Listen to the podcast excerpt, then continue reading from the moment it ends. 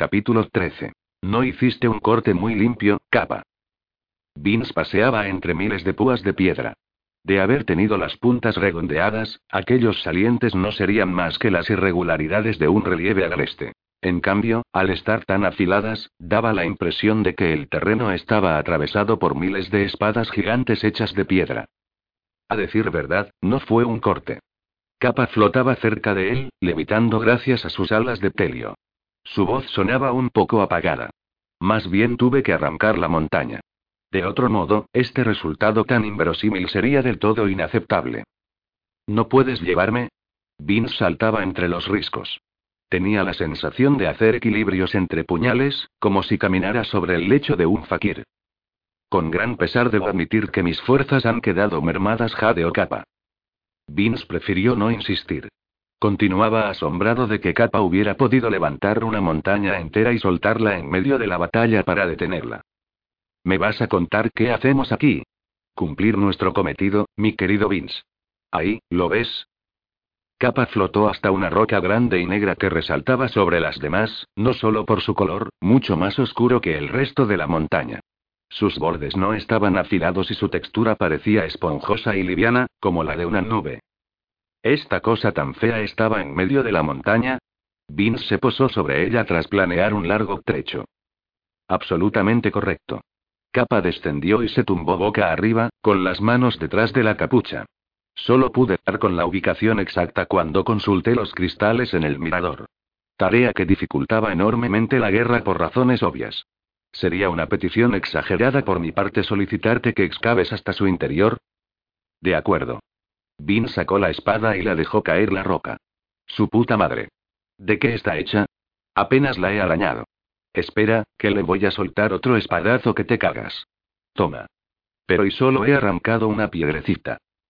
Las empresas verdaderamente importantes suelen requerir de un gran esfuerzo, mi querido Vince. Al finalizar te llenará la satisfacción del trabajo bien hecho. A mí. Ya y tú ahí, tumbado, mientras yo me las veo con este peñasco monstruoso. De nuevo no yerras, mi estimado amigo. Debo reponerme para poder proseguir con nuestra labor. Voy a tardar milenios. Asco de roca. Después de varios golpes, Vince jadeaba y solo había logrado mellar la superficie de la piedra. Al menos cuéntame ese fin tan elevado que perseguimos, capa. Y, por cierto, me dijiste que podría ver a mi hija. ¿Y no es cierto cuánto te he revelado hasta el momento? Capa se acurrucó con las rodillas pegadas al pecho, acomodó la cabeza sobre una piedra y cerró los ojos. Una expresión plácida iluminó su rostro. ¿Eh? ¿No irás a dormirte? ¿Acaso precisas de mi intervención? No. Vince continuó. Había cogido un ritmo que le permitía ser constante sin agotarse. A cada golpe de su espada, saltaban pequeñas piedras. Tú descansa, capa, que vamos a necesitar tus grandes dones. Pero es que si te duermes me aburro. Cuéntame más, anda. Te he demostrado mi fidelidad, ¿no? Incluso he practicado una de esas reverencias. Con unos resultados poco halagüeños, por cierto, pero todavía tengo plena confianza en que la práctica mejore la elegancia de tus maneras. No obstante, esas palabras que has pronunciado son poseedoras de una verdad incuestionable. Me has ofrecido tu apoyo en todo momento, Vince. Ni en mis mejores sueños imaginaba una ayuda y una amistad tan valiosas como las que has tenido la generosidad de brindarme. Ay. Me ha dado en un ojo. Vince se enfureció con la piedra. Toma esto, asquerosa. ¿Y esto? Bueno, capa, entonces dime que vamos a detener la guerra, como prometiste, y a ir con nuestros hijos. Yo sé que solo tú puedes conseguirlo.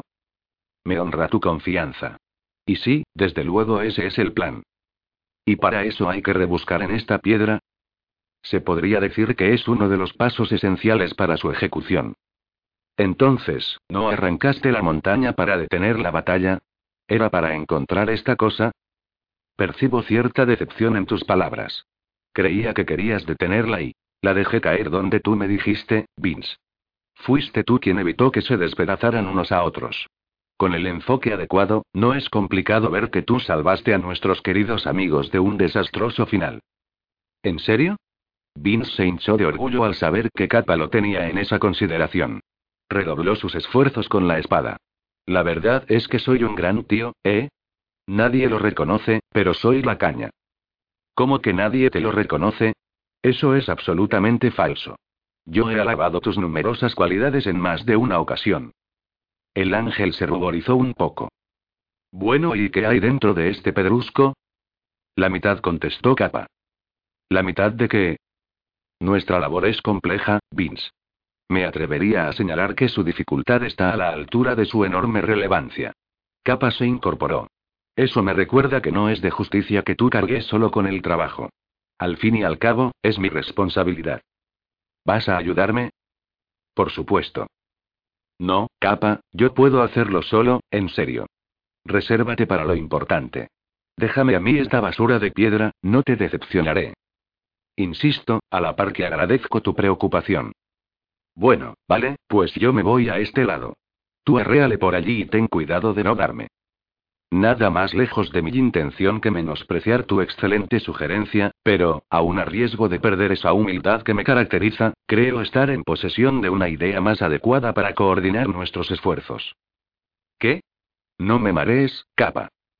Es del todo elemental. Mientras tú buscas aquí la mitad, yo iré en busca de la otra parte. Ah, siempre me asombra la sencillez de una idea brillante. Sí, eso haremos, mi querido Vince. Capa hizo una de sus reverencias. No. Espera. Yo también quiero ir contigo. A Vince no terminó la frase porque Capa ya había desaparecido. A la mierda es donde tendría que ir yo. Él se va por ahí y yo me quedo solo picando esta roca. Han matado a Dust. Han venido unos menores y han rescatado al cerdo de Sirian. ¿Es que no me oís? Moveos. Los demonios que patrullaban las inmediaciones del agujero se agruparon de inmediato al escuchar las noticias. ¿Cuándo? ¿Dónde? preguntó uno de ellos. Rick señaló a su espalda. Ahora mismo. Por allí. Deprisa. Salieron disparados con las espadas llameando en las manos. Rick observó con cierta envidia lo rápido que se ponían en movimiento. Solo necesitaban saber la dirección y se lanzaban al combate. Sin vacilar, sin preguntar cuántos enemigos esperaban. Sabían que había una amenaza y actuaban. Probablemente así había sido toda su vida en el infierno. Necesitaban confiar en la información de otro demonio sin hacer preguntas, porque dudar era perder tiempo y eso significaba la muerte. Durante su estancia en el agujero, los demonios se habían entrenado, sin pretenderlo, en las disciplinas de un ejército. Con todo, Rick no pudo evitar pensar que había sido demasiado fácil y que los demonios eran idiotas. Al menos, hasta que notó un par de golpes sobre su hombro derecho. ¿Tú no vienes? Le preguntó un demonio al volverse. ¿Es que no ves mi cara? Rick señaló la herida de la cuenca de su ojo, la que él mismo se había infligido. Me han mandado a buscar refuerzos. ¿Qué haces aquí? No hay nadie más en esta zona. Ven, conmigo. Entonces yo patrullaré. ¿Por qué ocultas las alas? Rick resopló, molesto. Por lo visto había topado con un demonio suspicaz. Porque me sale de los cojones, respondió. Y porque no tengo alas. El demonio sacó su espada de fuego. Rick negó con la cabeza. Una hoz de hielo alcanzó al demonio por la derecha. Le cortó el brazo con el que sostenía la espada y a punto estuvo de partirlo por la mitad. El arco se le quedó incrustado en el cuerpo, a la altura del pecho. Se hizo añicos cuando el demonio cayó muerto al suelo. Asius salió de detrás de un montículo y se acercó a Rick. Debemos irnos. Tengo que encontrar al niño, repuso el soldado. Lo he visto por aquí. Creo que es medio idiota y quiere volver al infierno. Yala me habló de ese niño, dijo Asius. Si los demonios regresan y... No puedo irme sin él. El ángel estudió los alrededores. De todos modos vamos en la dirección correcta, dijo tras evaluar el terreno.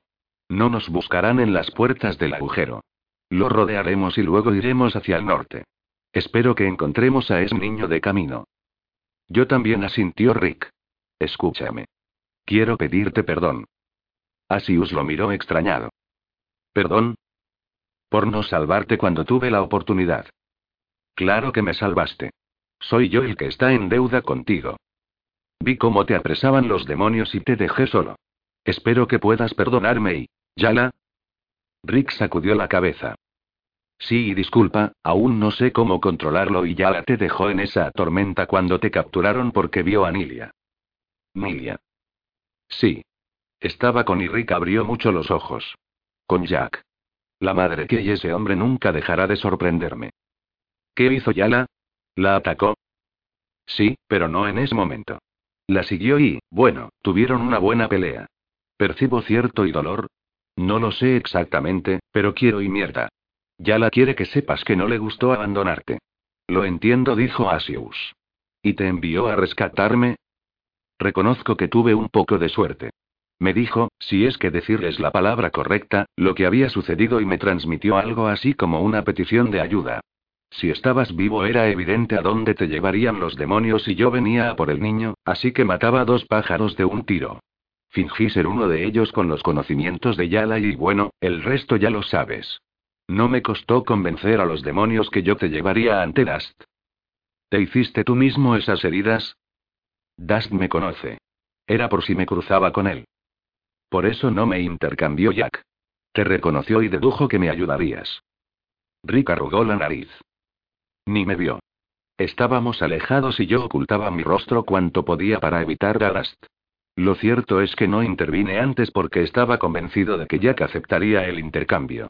No hace mucho estuvimos en una situación límite, también con Dust, y te juro que todavía me asombra cómo Jack se enfrentó a él. Parece que siempre tiene unas en la manga y que le gusta hacer cosas imprevisibles. Necesitaréis una persona así para lo que se avecina, dijo Asius con aprobación. En eso estamos de acuerdo. Yo lo odiaba hasta hace muy poco, como casi todo el mundo, porque lo cierto es que Jack no es precisamente un angelito, si me permites la expresión.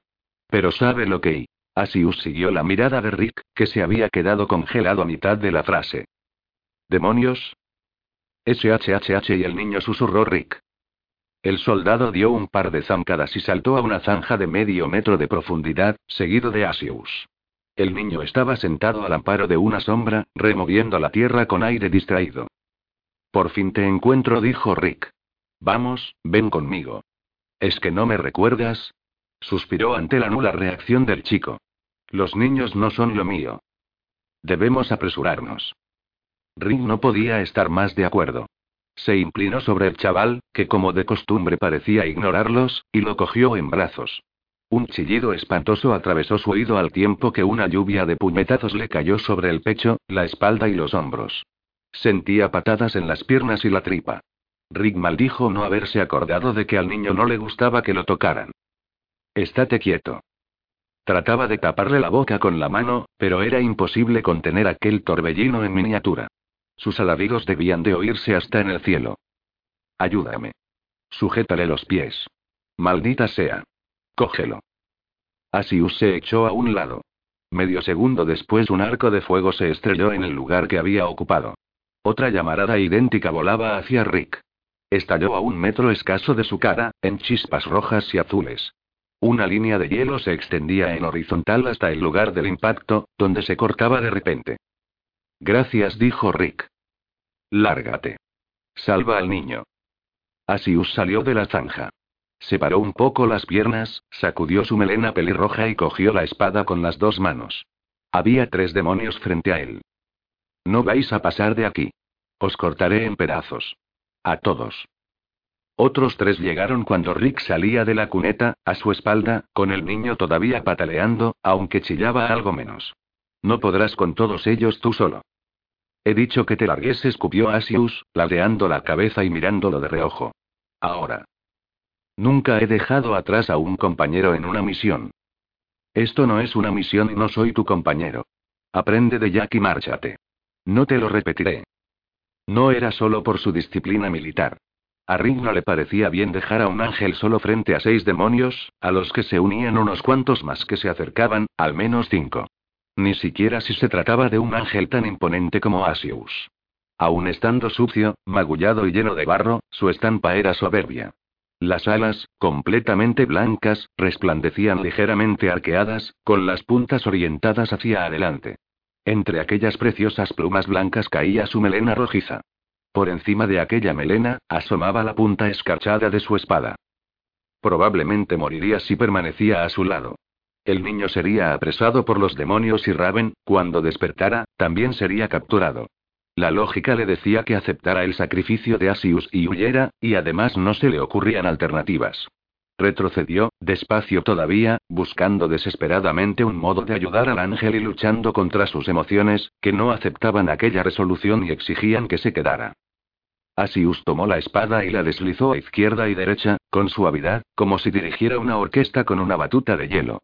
En el aire dejó varias líneas de hielo enroscadas. Esas runas no te salvarán, observó un demonio. Asius lo apuntó con la espada. Luché contra ti en la primera guerra. Y contra ti, también añadió señalando a otro. A los demás no os conozco o no os recuerdo. Se dirigió de nuevo al que había hablado. Recuerdo un combate entre nosotros en la sexta esfera. Volabas bien, rápido y un poco temerario, hasta que te corté un ala. Veo que sobreviviste a la caída. Por aquel entonces contábamos con sanadores. Tú ya no usas las corazas que solías llevar en las alas. Por tu nuevo puesto de consejero, imagino. Antiguo, en realidad dijo Asius. He renunciado. Y no las necesito para acabar con vosotros, con todos a la vez, sí. Ninguno se ha atrevido a atacarme hasta que os habéis reunido y cuántos? ¿Más de diez? Sois todos basura con alas negras. ¿Empezamos ya o vais a esperar a que vengan más refuerzos? Un semicírculo de alas negras con espadas de fuego corrió hacia Asius. Rick contempló espantado cómo el ángel permanecía impasible mientras se le avecinaba la avalancha. En el último momento, cuando estaban a pocos metros de su posición, Asius reaccionó. Agáchate. El ángel giró la espada en el aire y la estrelló contra las espirales de hielo. Reventaron y miles de esquirlas salieron disparadas en todas direcciones menos en la de Asius. Rick se tiró al suelo a tiempo de esquivar aquella lluvia de hielo que se clavaba como cuchillos en los demonios. Desgarraron cuerpos, atravesaron alas, ensartaron manos y pies. Acto seguido la melena pelirroja y las alas blancas bailaban entre los demonios. Asius remataba a los heridos que se ponían en pie y dejaba estelas azules cubiertas de escarcha por todas partes, para preparar el ataque de más demonios que acaban de llegar y se abalanzaban sobre él. Rick se levantó y fue en busca de Raven. Tuvo que repetirse a sí mismo varias veces que no estaba abandonando a un ángel frente a un enemigo que lo superaba diez veces en número. Al salir de la tormenta, envuelto por el ronroneo de los vehículos de los menores, Sirian se detuvo, incapaz de dar un paso más. La ventisca todavía removía sus ropas. El ángel frunció su rostro desfigurado, arrugó la nariz y olfateó. Se frotó los ojos violetas y barrió el paisaje que tenía enfrente. No te pares, apremió Jack. ¿Qué ha pasado? preguntó Sirian. La luz y hay más luz en Londres que aquí. ¿Cómo es posible? Jack lo empujó. Ese ya no es tu problema. Sirian echó a andar sin entender cómo la primera esfera estaba sumida en la oscuridad. No faltaba mucho para que se convirtiera en una noche cerrada, un fenómeno que no tenía cabida en aquel lugar. Las sombras campaban por todas partes, muy alargadas por el efecto de los faros de los vehículos. Sirian alzó las manos y contempló la sombra de las cadenas que lo aprisionaban. ¿Sucede lo mismo en las demás esferas? preguntó. No tengo ni idea, gruñó Jack. Pero esto es importante. Para mí no. ¿Ves a toda esa gente? ¿Recuerdas cuántos cadáveres hemos apartado mientras cruzábamos la tormenta? ¿Sabes cuál era la población mundial antes de que tuviéramos la suerte de que aparecieseis vosotros con vuestra guerra, vuestras alas y vuestras malditas espadas de fuego? A lo mejor tengo que repetirte que esos que ves ahí son los últimos supervivientes de la humanidad. Eso es lo que importa. Jack y Silian estaban entre unos pocos cientos de personas que ya habían llegado a la primera esfera. Cientos de miles de menores no tardarían en salir de la tormenta para culminar el viaje que los salvaría de la extinción. Y muchos más, hasta alcanzar dos o tres millones, todavía aguardaban en Londres su turno de iniciar la travesía. Eso era todo, unos escasos millones, una minúscula fracción de lo que había sido la raza humana antes de la onda. Jack no había podido realizar un nuevo censo y Sirian sospechaba que no deseaba hacerlo porque el resultado, en cualquier caso, sería una decepción. Los menores se desviaban hacia la derecha guiados por el ejército, como una monstruosa serpiente que se extendía por el borde, aumentando progresivamente su distancia de la tormenta, pero con precaución, dando un rodeo para evitar a los demonios. Su avance era lento y pesado, dado que la inmensa mayoría iba a pie, extenuada por el esfuerzo y la falta de alimento, y tiritando de frío por las ropas mojadas. No podían disimular el miedo que los atenazaba. Deslizaban miradas furtivas a la extensión que les aguardaba, un terreno desconocido del que solo habían tenido referencias a través de sus religiones. Sirian podía imaginar el rechazo instintivo que sentirían al encontrarse con que aquel lugar oscuro e inhóspito era el cielo. De no ser por las formaciones que flotaban en el aire, tal vez no lo habrían creído. De cualquier modo, lo único que podían hacer era continuar avanzando, resignados, dejando paso a los que todavía estaban por venir. Jack y Sirian, escoltados por cinco soldados, entre ellos Jimmy, caminaron en línea recta, alejándose de los demás. Pasaron entre un pequeño mar de rocas dispersas entre los que yacían los restos de un camión aplastado. Ese no era el paisaje que Sirian recordaba. Cuando pasaban debajo de algún terreno suspendido sobre ellos, la sombra que proyectaba prácticamente los sumía en la oscuridad. Los cascos tienen visión infrarroja, dijo Jack a su lado. Esto no va a terminar bien.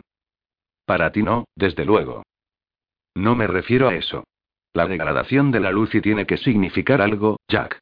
Y no va a ser algo bueno. Tú también lo crees, lo sé. ¿Y tú puedes solucionarlo? ¿Es eso lo que pretendes decirme? No te molestes. No voy a escuchar ninguno de tus planes. Dentro de muy poco, tendrás mayores preocupaciones que la luz. Las tendrás tú, Jack, no yo. Tanon me matará cuando me entregues. Este es el final para mí, pero tú aún tienes un largo camino y una gran responsabilidad. Esa es la historia de mi vida y... Sirian advirtió indiferencia en su voz.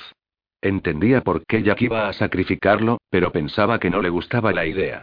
Eran muchas las razones para que Jack no sintiera afecto por él, a pesar de su estrecha colaboración en el pasado. Habían fracasado en sus planes y a Jack eso no le agradaba en absoluto. Su frustración probablemente había derivado en odio, y necesitaba a alguien a quien cargar la responsabilidad de lo sucedido o el sentimiento de culpabilidad lo aplastaría. También estaba el hecho de que pronto moriría. Sirian no lograba aventurar cómo le estaría afectando acercarse al final de su vida. Jack, a todas luces, ocultaba sus sentimientos tras una rabia que el ángel sabía era exagerada. Demonios, advirtió el pequeño Jimmy. ¿Cuántos? preguntó Jack. Tres. No está Tanon. ¿Les pinchamos? No es la mejor manera de iniciar las negociaciones, Jimmy. Reserva tus energías por si te necesito. Recuerda que toda esa gente depende de ti, ¿vale? Jimmy volvió la cabeza hacia la hilera humana que se arrastraba paralela a la tormenta. No te defraudaré. Buen chico. Los demonios se aproximaron de frente, sin ocultarse. Dos de ellos desenfundaron sus espadas. El que estaba en el centro fue el que habló. Deteneos. Sirian reconoció la tez blanquecina y la silueta alargada de Asler. Le pareció que trataba de imprimir una autoridad excesiva a su voz. Jack levantó el brazo y todos se detuvieron. ¿Dónde está Tanon? Ocupado, gruñó Asler. ¿Qué hacen todos esos menores irrumpiendo aquí? Ese no era el trato. Lo estáis contaminando todo con vuestros cacharros. Ya dio un tirón de las cadenas de Sirian y obligó al ángel a colocarse de rodillas. Después dio un paso al frente. Se encendió un puro, aspiró rápido varias veces. La contaminación y suspiró mientras pequeñas nubes de humo salían de su boca. Verás, paliducho, los tratos se cambian. Por eso quiero ver a tan o no a alguien con autoridad, no a un simple esbirro. Cierto tono rosado asomó a los pómulos de Asler, aunque por lo demás mantuvo la compostura ante el descaro de Jack. Yo soy un varón, menor, y harías bien en cuidar tus modales. Vas a ordenar a tu gente que retroceda ahora mismo. Esta conversación va a ser muy larga si exiges estupideces. O muy corta. El varón ladeó la cabeza. Cuatro demonios más se unieron a él. No, será muy larga, repuso Jack. Puedes traer a todos los que quieras. Adelante, llama a tu ejército si lo prefieres y no lo harás, ¿verdad? Por si los ángeles os atacan. Tus amenazas no me impresionan, así que será mejor que entiendas que no tenemos otra opción. Ningún menor va a regresar y acostúmbrate a vernos por aquí, aún quedan muchos por venir. ¿Sabes reconocer a alguien que no tiene nada que perder? Bien, si eso no te gusta a ti, a Tanon o a cualquier otro bicho con las alas negras, podemos empezar a matarnos ahora mismo. ¿Piensas que sobreviviríais? Lo que yo piense, no importa. Te repito que no tenemos alternativa. En cambio, lo que piense Tanon y sufrirás bajas, paliducho, muchas más de las que crees. Después tendrás que explicar a Tanon por qué han muerto demonios sin ni siquiera escuchar mis condiciones, sobre todo teniendo en cuenta que he traído a Sirian y he cumplido mi parte del trato. ¿Sigues pensando en amenazarme o podemos ir al grano? Asler se separó de los demonios y caminó rápido hacia ellos. Rebasó a Jack, casi sin mirarlo, y se paró ante Sirian. Sirian y Asler lo sujetó por la mandíbula. Realmente eres tú, el ángel de las palabras, el que no quería luchar. Te hemos estado esperando. Lo primero que haremos será arrancarte la lengua, para que no vuelvas a engañar a nadie con tus falsas promesas. No lo toques. Jimmy dio un paso al frente y amenazó a Asler con su espada. El demonio lo observó con aire divertido. Veo que no te separas de este pequeñajo, le dijo a Jack. El gran mata demonios, ¿no es eso? A ver si me acuerdo. Ah, sí. Yo mato demonios dijo Asler forzando una voz aguda que pretendía parodiar la del chico. Pues sí. Se enfadó Jimmy. A nueve ya. Y si tocas a Sirian te pincho la tripa. No hará falta, Jimmy dijo Sirian. Qué noble escupió Asler. El ángel preocupándose por los que van a vender su pellejo. Jack retrocedió hasta ellos. ¿Qué te había dicho, Jimmy? El chico agachó la cabeza y murmuró una disculpa. Pobrecillo se burló Asler. No lo detengas, Jack. Deja al hombrecito valiente que actúe en vez de hablar tanto. Lo único que he hecho ha sido protegerte. Jimmy. ¿Cuánto tiempo necesitas para ensartar al paliducho? Desde esta posición, menos de un segundo. Excelente. Si algo sale mal, quiero que mates a este demonio el primero de todos, ¿me has entendido? No importa lo que suceda. Que este gran varón muera. Esa esa es tu nueva prioridad. Será el número 10. ¿Ahora eres tú el que juega a las amenazas? Asler negó con la cabeza. ¿Pretendes asustarme con un chiquillo? Al contrario que tú, yo no amenazó a la ligera. ¿Quieres comprobarlo? Basta. Sirian se levantó. Nadie más morirá por mi culpa. Ya me tienes, Asler. Soy lo que querías. Deja que los menores y... Calla. Asler le cruzó la cara con un revés de la mano. No te entregaré a Sirian, intervino Jack. No hasta que mi gente esté a salvo. Asler se colocó frente a Jack. Lo estudió a fondo con una mirada cargada de descaro. Tu historia de la desesperación no da para tantas exigencias. Es un trato justo. Cruzaremos a otra esfera y, cuando estemos a salvo, tendrás a Sirian. No subestimes la desesperación y el instinto de supervivencia. Son unos estimulantes muy eficaces. Y por si tienes dudas, mira esto. Jack abrió una mochila que cargaba a la espalda y dejó caer algo en suelo. También era un varón, si no me equivoco. Asler observó atónito la cabeza de Gast con sus ojos saltones todavía abiertos. Su respiración se aceleró al instante. Luego la apartó de una patada. De modo que era cierto que tenías a Dust. Yo no miento nunca. A Sirian le impresionó la facilidad con la que Jack mantenía la compostura. Esto es lo que haremos. Asler repasó a los soldados con la mirada. Ya que eres tan sincero, acepto el trato, pero yo también voy a establecer una condición. Las armaduras van fuera, no quiero sorpresas desagradables. Cuando Sirian esté en mis manos, podréis recogerlas y os marcharéis. No. Chilló Sirian. No lo hagáis o os quedaréis indefensos. No te fíes de él, Jack. Otro revés de Asler le hizo girar y terminar boca abajo en el suelo. De acuerdo, accedió Jack. Creo que entendemos perfectamente nuestras respectivas posturas, ¿no, Asler? Matarnos a los que estamos aquí no cambiaría nada. Mientras nos desasirían no tienes nada que temer. Mientras esperes a que atravesemos el orbe y lleguemos a otra esfera, tú tampoco. Jack se giró hacia los soldados y asintió. Todos se desprendieron de las armaduras entre un coro de murmullos metálicos. Un placer negociar contigo. Asler ofreció su mano derecha. Lo mismo digo. Jack se la estrechó. Jimmy te entregará a Sirian en cuanto yo le envíe una señal, una runa que solo él y yo conocemos. Asler se encogió de hombros. Jack se agachó cerca de Sirian. Aquí nos despedimos, amigo mío. ¿Vas a dejar a un niño desarmado frente a Asler? No es un niño cualquiera, dijo Jack. Y no me fío de nadie más. Adiós, Sirian. Despierta. Narizotas. Despierta de una vez. Algo le dijo a Raven que la bofetada que lo despertó no era la primera que recibía. Le escocía la mejilla. Enderezó el cuello y atisbó una cara hostil y dos alas negras a cada lado. El demonio lo agarró por el hombro y lo sacudió con una expresión feroz. Gruñó algo que Raven no entendió pero que parecía importante o urgente. Su rostro contraído por la rabia era desagradable, hasta babeaba. Entonces la saliva que colgaba de sus labios torcidos se volvió roja. Después se desplomó hacia un lado. Raven, que seguía tumbado boca arriba, vio un nuevo rostro asomarse, mucho más feo, deformado por unas heridas espantosas. Arriba. Vamos, deprisa. Raven se asustó y dio manotazos. No me toques. ¿Qué querés de mí?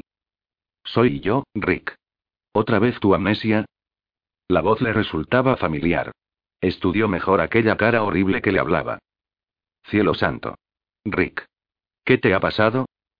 ¿Qué? Tu cara, dijo Raven, incorporándose. Ah, ya ni me acordaba. Considéralo un disfraz. Venga, vámonos antes de que... Ahora me acuerdo. Raven retrocedió un paso. Me pegaste un puñetazo. ¿Por qué? Tú eras mi amigo. No querías buscar al niño donde los demonios y May. Lo hice para que no metieras la y olvídalo. Mira, Raven, lo encontré. Está ahí. Rick señaló una pequeña figura sentada delante de un muro de fuego. Inclinaba la cabeza adelante y atrás con cierta cadencia. Raven parpadeó varias veces. Era el niño. Lo encontraste. Gracias. Ahora tenemos que largarnos, le apremió Rick. Antes de que los demonios regresen. ¿Cómo lo conseguiste, Rick? Es largo de contar. Me ayudó un ángel que espero que siga vivo. Vámonos de una vez, por favor. No quiero noquearte de nuevo. Raven corrió hacia el chiquillo entre constantes tropiezos. Niño. Dijo tomándolo por los hombros.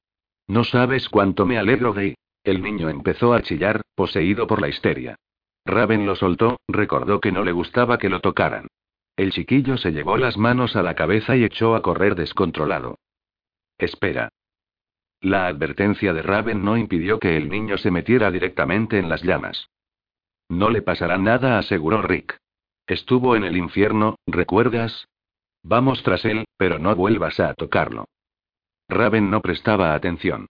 Todo su afán era seguir al crío a través del fuego. Rick y él lo cruzaron sin complicaciones, y tal y como había dicho el soldado, allí estaba el chiquillo, parado, con el extraño balanceo de su cabeza. Ni se te ocurra, advirtió Rick. Solo voy a hablar con él. Luego. Ahora tenemos que escapar. Yo me encargo de él, que ya nos conocemos un poco. Rick se colocó delante del chico. Eh, tú, mocoso, o echas a andar ahora mismo o te llevo a rastras como antes. Te cogeré y te tocaré todo el cuerpo, ¿me has oído? El niño no lo miró, pero caminó en dirección a la calle más cercana. ¿Te entiende? preguntó Raven, colocándose al lado de Rick. Caminaban siguiendo al niño de cerca. Lo he llevado en brazos un buen trecho, así que sabe que volveré a hacerlo, pero nunca me ha contestado a Adam ni me ha mirado. En eso no ha cambiado.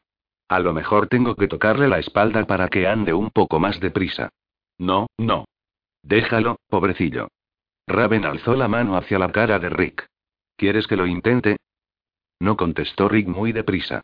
No me duele, de verdad, y has estado varias veces a punto de estallar, cosa que no me haría gracia. No me cures, Raven, en serio. Te agradezco el gesto.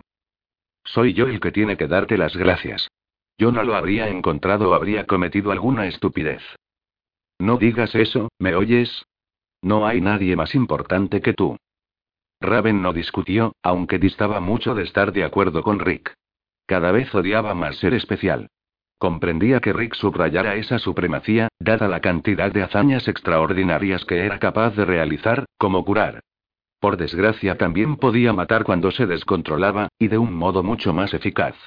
Ese era uno de sus mayores temores, no dominarse y, en consecuencia, provocar daños incalculables, como la devastación de una ciudad entera. A su paso por aquella calle desierta y marchita, Raven no podía desprenderse de la idea de que él había convertido Londres en una gigantesca tumba de hormigón chamuscado. Como entre sus cualidades no se encontraba el talento de la resurrección, Raven consideraba que curar una herida, por grave que fuera, resultaba insuficiente en comparación con el daño que causaba. La pobre Maya no volvería a respirar por su culpa y harían falta millones de horas de trabajo para reconstruir lo que él había asolado en unos segundos. En definitiva, la sanación era una insignificancia, una maldición si venía acompañada de capacidades tan destructivas. A veces, Raven pensaba que otra persona sí podría hacer un uso correcto de esas facultades sin dañar a nadie, lo que no hacía sino empeorar la opinión que tenía de sí mismo. Miraba a Rick con envidia cuando lo veía controlar su miedo y reaccionar con aplomo ante el peligro.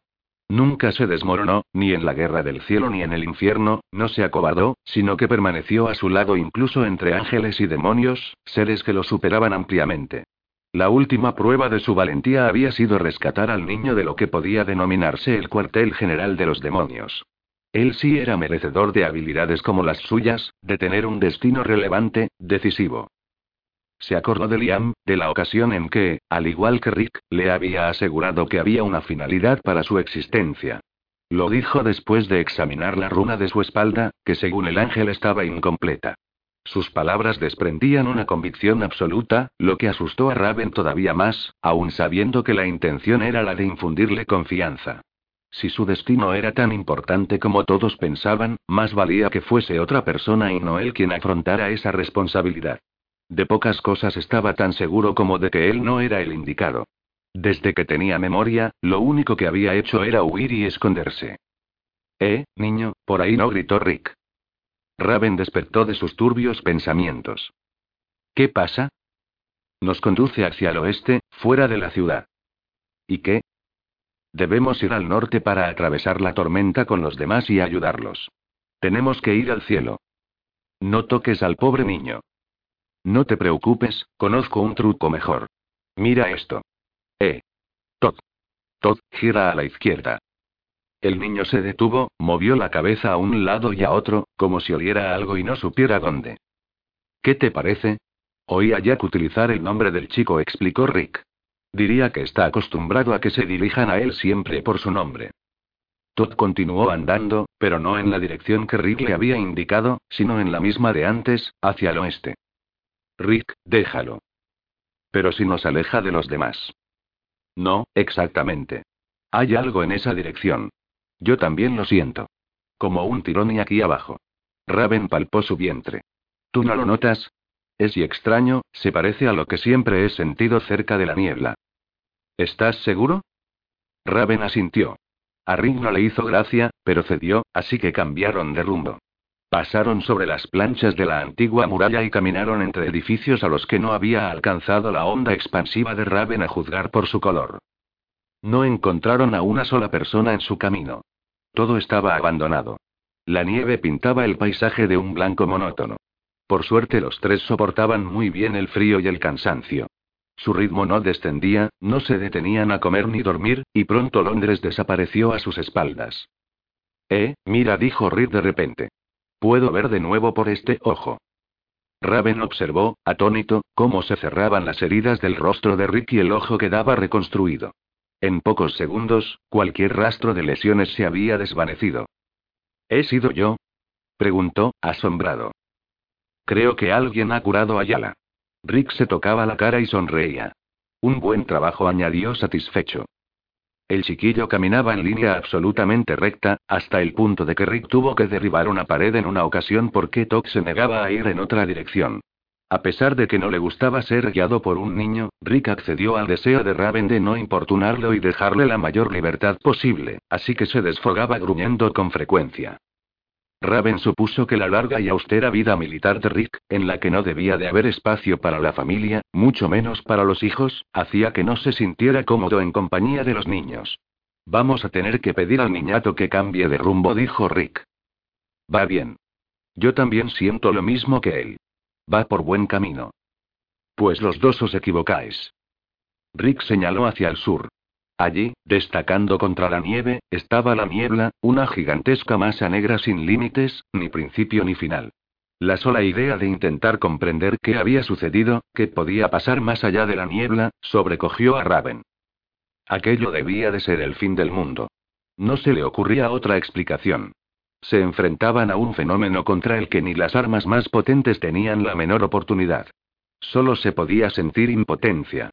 Solo cabía la posibilidad de huir porque no había modo concebible de detener el imparable avance de la niebla. Con todo, la dirección en la que caminaban era la correcta.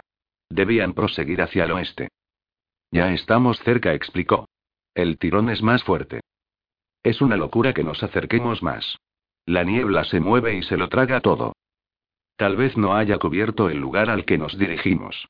Subamos a esa colina y veamos dónde está el límite. Rick negó con la cabeza mientras echaba a andar. Estaba molesto, pero permanecía a su lado. Raven envidió una vez más su entrega.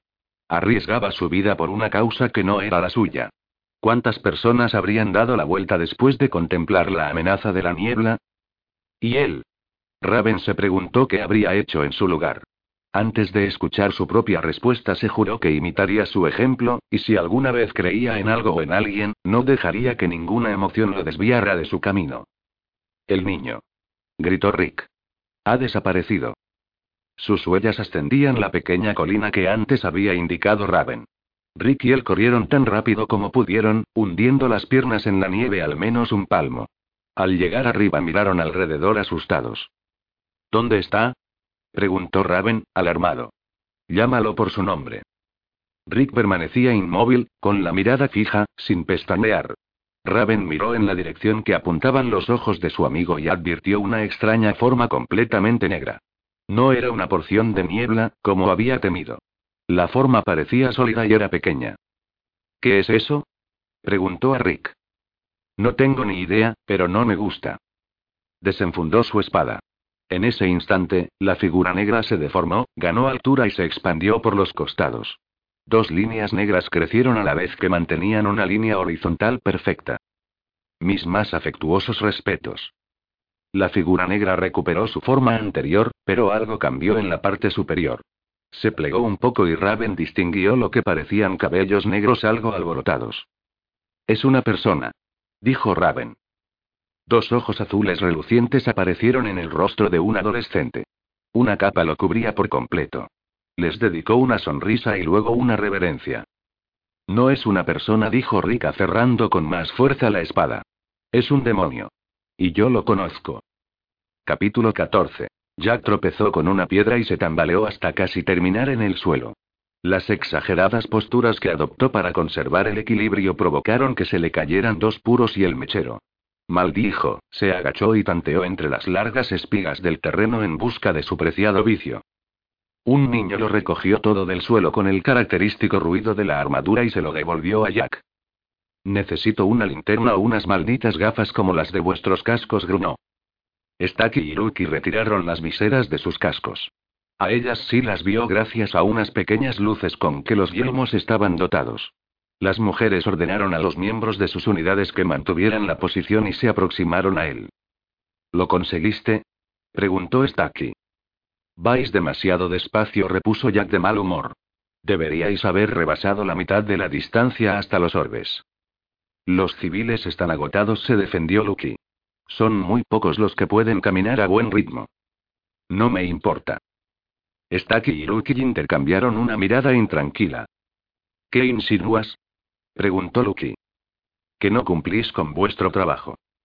Staki levantó las manos en gesto tranquilizador.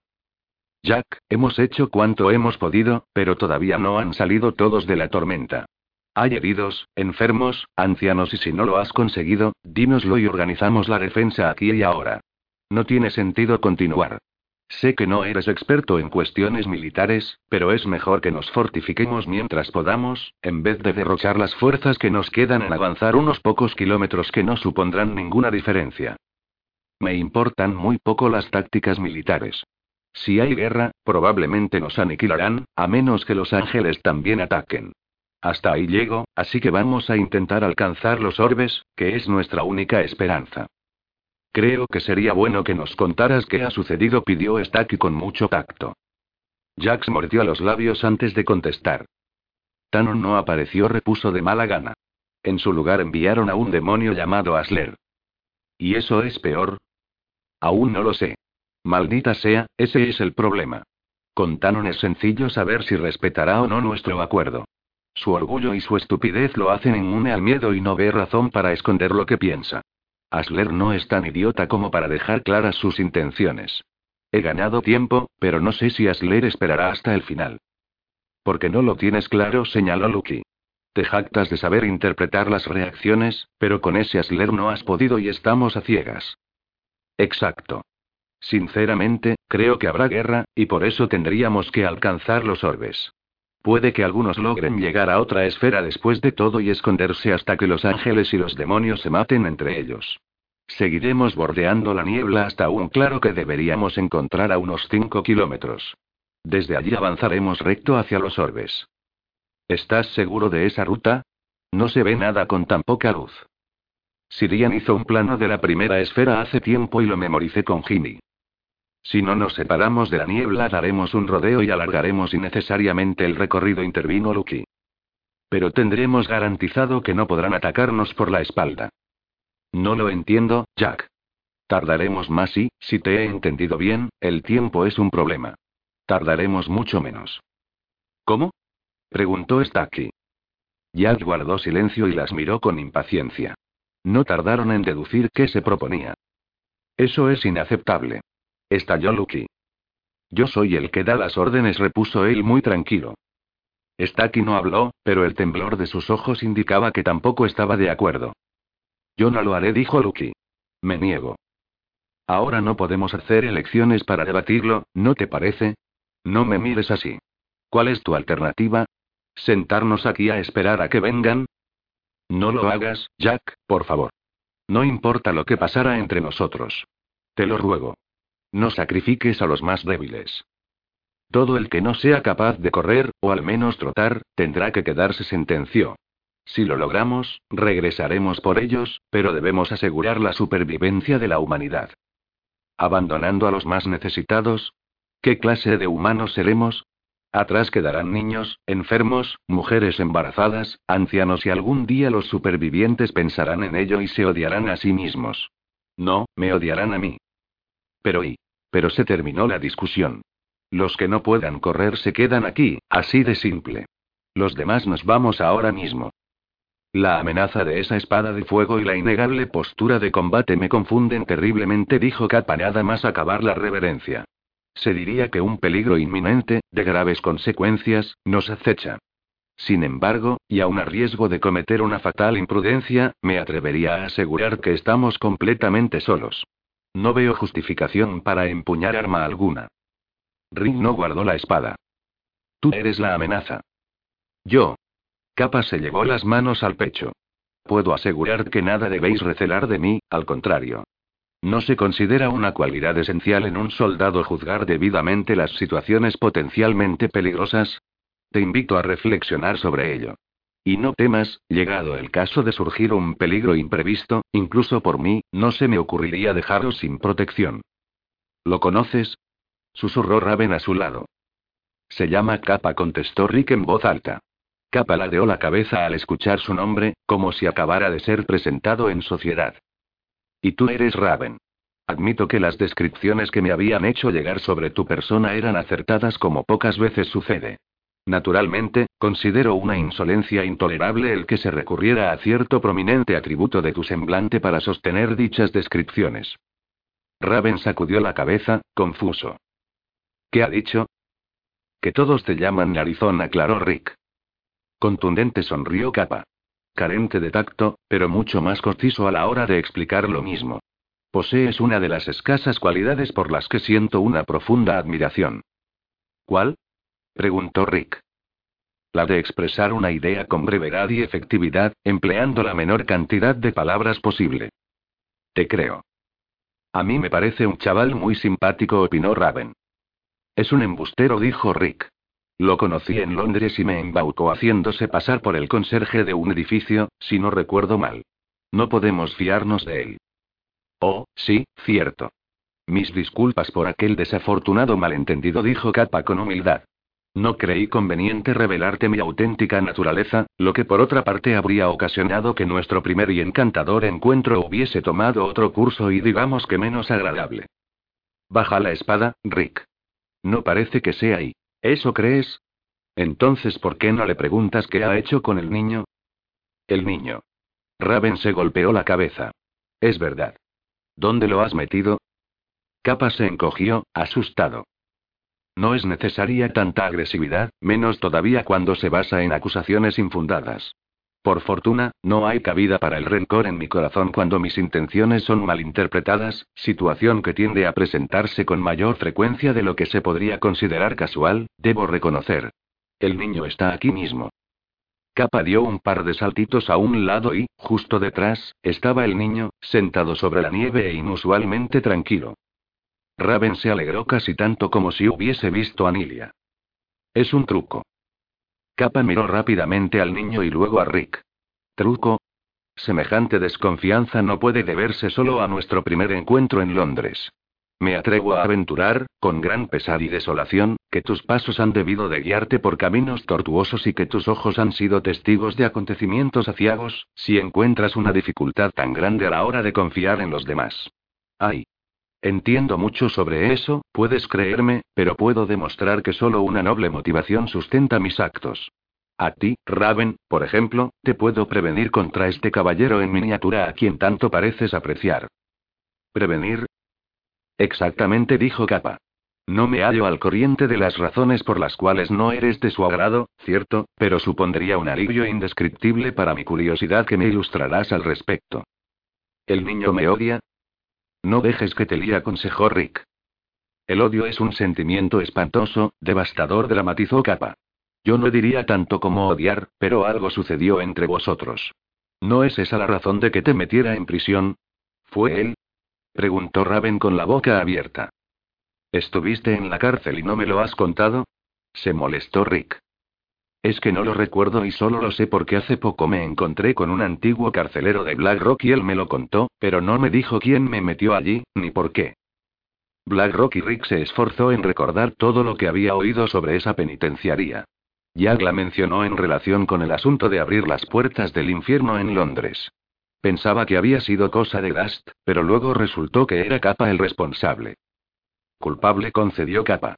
Aunque yo sugerí a mi estimado amigo de los grandes ojos que Londres era la ubicación perfecta, debo subrayar que no era mi intención buscar la citada prisión. ¿Por qué me encerró allí? insistió Raven. Confieso que guardaba la esperanza de que tú me revelaras lo sucedido, esperanza que ha muerto irremediablemente al contemplar el asombro en tu rostro y comprobar que dices la verdad. Un mal terrible, ese de la amnesia. No obstante, os halláis muy cerca de Black Rock, por lo que concluí, erróneamente por mi parte, que estabais al corriente de todo. ¿Acaso no es ese vuestro destino? Encuentro poco interesante pasear tan cerca de la niebla de ser otras vuestras intenciones. Esto es absurdo, dijo Rick. ¿Cómo te iba a encerrar un niño de 10 años en una cárcel? ¡Qué estupidez! Un nuevo e imperdonable error que cometo. Espero que sepáis disculpar que se me olvidara mencionar que este niño siempre iba acompañado de un caballero entrado en años, pero despierto y adorable como pocos. El tercero y murmuró Raven. El otro que estuvo conmigo en la onda y lo conoces. A Ted. Desde luego. Un anciano con un gran corazón y, francamente, amigos, una pizca de mal genio. De cualquier modo, mi elevada admiración por esa pareja singular no conoce límites.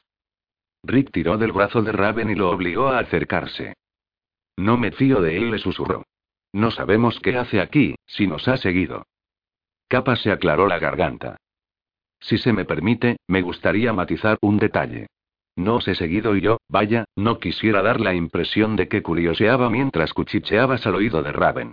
Una costumbre un tanto fea, por cierto, pero no seré yo quien se moleste por eso. Ocurre que mi oído es excelente, sobre todo cuando mi cabeza no está cubierta por la capucha. El rechazo de Rick por capa se reafirmaba a cada momento. Entonces, dinos, ¿qué haces aquí? ¿Paseabas por la nieve y has venido a saludar por casualidad?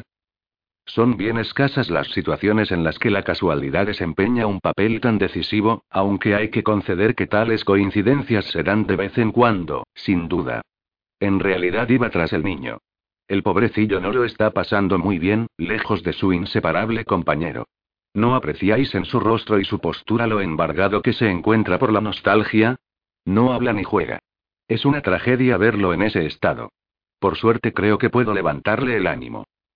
Capa sacó un palo negro de los pliegues de su capa y comenzó a darle vueltas con la mano derecha. En cuanto el niño lo vio, clavó los ojos en él y, como hipnotizado, su cabeza se movía en círculos, siguiendo la trayectoria del palo. ¿Qué haces? preguntó Raven. Lo entretengo, explicó Capa. Adoro a los niños. Rick ya estaba impresionado solo con ver que el niño fijaba la vista en un punto concreto, pero la sonrisa que asomó a sus labios terminó de descolocarlo. Nunca lo había visto interactuar con nada ni nadie de un modo tan directo y expresivo. El niño se levantó y corrió hacia Capa con las manos extendidas. Con un rápido movimiento, el objeto desapareció. Todd rompió a llorar. Raven iba a intervenir, pero Kappa chasqueó los dedos de la mano izquierda y el palo negro apareció en su mano. El niño soltó una carcajada. A los niños les encantan los trucos de magia, ¿no lo sabíais? Kappa se cambió el palo de mano, más deprisa que un parpadeo. Oh, y no solo a los niños, por lo que veo. Consideraré vuestras bocas abiertas como una muestra de admiración y reconocimiento por vuestra parte. Y ahora el truco final. Debería ser algo especial, asombroso de verdad. Capa separó una mano. La capa negra quedó extendida. Cuando Capa la cerró, el niño había desaparecido en su interior. Se va a ahogar. Se alarmó Raven. La tela negra se removía. Podía apreciarse un bulto que se desplazaba de un lado a otro. Capa sonreía. Me hace cosquillas y... Sácalo de ahí. Por supuesto, asintió Capa. Abrió su capa negra. No había nada. El niño se había esfumado. Tachan. Capa se dobló en una reverencia. ¿Qué has hecho con él? preguntó Raven. Lo he sacado, como me pediste. ¿Hoy el truco no ha sido de vuestro completo agrado? La respiración de Raven se aceleraba. Una gota de sudor resbaló por su frente y Rick supo que, si su amigo no se calmaba, perdería una vez más el control de sí mismo. Y no sería agradable. Trae al niño de vuelta, demonio. Rick lo amenazó con la espada. Si no te das prisa, te trocearé. Capa se cubrió con los brazos. ¡Cuánta hostilidad! replicó, molesto. Mi único propósito es ayudar y brindar información, pero nadie reconoce mi magnánima voluntad. Creo que mi arte merece un público más sensible. Un placer, caballeros. Hizo otra reverencia y desapareció. No. El niño. Chilló Raven. Rick no podía creerlo. Examinó las huellas que había dejado Capa en la nieve. Entonces recordó lo que descubrieron en el infierno, cuando estuvieron en lo que parecía ser una cueva de Capa. Allí comprobaron que el demonio no solo era capaz de enviar a sombras y titanes de un lado a otro, también a personas, y por lo visto también a sí mismo. Raven, Joey. Rick se quedó mudo al ver cómo Raven brillaba. Una aureola dorada se expandía a su alrededor. El niño era mi única esperanza de averiguar la verdad y, Domínate. Por favor. Tú amenazaste a Capa y se lo ha llevado y todo es por tu culpa. Rick tuvo que cubrirse los ojos porque ya no podía soportar aquel destello dorado. Giró sobre sus talones y corrió al límite de sus fuerzas, forzando sus músculos hasta el punto de sentir dolor en las piernas. La detonación fue tan fuerte que lo dejó sordo. Un calor abrasador lo envolvió cuando se vio dentro de una gigantesca burbuja de luz. El dolor resultó insoportable. Lo último en lo que Rick reparó fue en que sus pies perdían apoyo y el suelo cada vez estaba más lejos. Después perdió el conocimiento. En otras circunstancias, Yasler dudó un momento antes de continuar. Sí, creo que me caerías bien, chiquitín. Hasta podrías ser mi mascota. Si tocas a Sirian te pincho. Ladró Jimmy. El demonio observó su diminuta espada con aire divertido. Desprovisto de su armadura, el chico era todavía más pequeñajo, más que capa, que era uno de los demonios más insignificantes en cuanto a tamaño. Por lo demás, Jimmy era muy diferente. Su aspecto era feroz, o más bien pretendía serlo. Era complicado advertir una amenaza en un menor de tan poca envergadura, especialmente ahora que se habían quitado las armaduras, que era lo único que les permitía equipararse a los ángeles y los demonios. Con todo, el chaval no se amedrentaba. Sus cuatro compañeros aguardaban un par de pasos por detrás, indefensos pero sin desmoronarse por el miedo, como Asler siempre había pensado que se comportarían los menores en una situación como aquella. El traidor de Sirian permanecía de rodillas al lado de Jimmy. Sangraba por el labio que Asler le había roto al golpearlo. No parecía muy predispuesto a decir nada, cosa que no era de extrañar considerando el destino que le aguardaba. Su rostro desfigurado era la parte de su cuerpo que en mejor estado iba a quedar cuando terminaran con él. Vendido por un menor y no te da un poco de vergüenza, Sirian. Tú le ayudaste a crear esas armaduras, ¿no? Asler dio una patada a las piezas amontonadas en el suelo. ¿Qué se siente al ser traicionado? No es agradable, ¿a que no? Jack ha hecho cosas peores que entregarme para salvar a los menores, contestó Sirian sin alzar la cabeza. No me ha traicionado porque no es su guerra y no le habéis dejado muchas alternativas. De modo que lo perdona sí. Algo de lo que vosotros sois incapaces. Pero tú no. Tú eres mejor que nosotros y que los ángeles, ¿verdad, Sirian? Entonces, espero que nos perdones cuando acabemos contigo. Asler le dio un puñetazo. Quieto ahí, enano, o te tragarás tu espada, advirtió a Jimmy. El chico apretó la mandíbula y dio un paso hacia el demonio. Asler. Llegó un pequeño destacamento compuesto por diez demonios, todos con las alas desplegadas. Sus plumas negras se fundían con la penumbra, cada vez más acusada. ¿Y Tanon? preguntó Asler. Mi rastro de él, informó el demonio. Al parecer un corredor le entregó un mensaje de Nilia y se ha marchado a la quinta esfera. ¿Solo? Sí. El corredor dice que Nilia reclamó su ayuda para rescatar a Steel. Entiendo y Asler asintió, pensativo. Aquello significaba que Tanon tardaría en regresar, dado que salvar a Steel era prioritario para los demonios. Por tanto, él era el único varón al mando si atacaban los ángeles. Bien, creo que ya hemos perdido bastante tiempo con los menores. Enviad corredores a espiar las inmediaciones de los orbes en las demás esferas. Si los ángeles se acercan, quiero saberlo.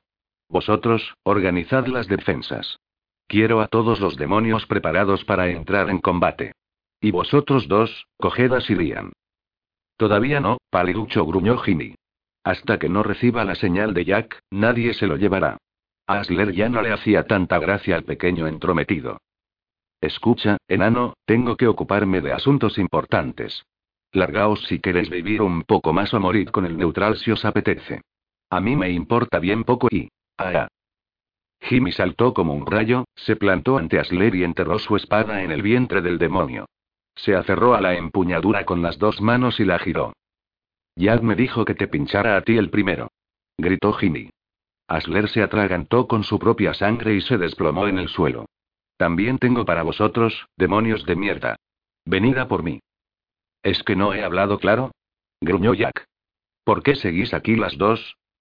Lucky y Stacky apenas habían intercambiado una mirada rápida, suficiente para que ambas supieran que compartían sus dudas respecto a la orden de Jack.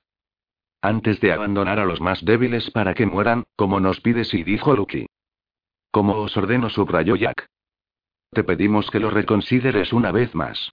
Sabes que no es la decisión correcta, Jack.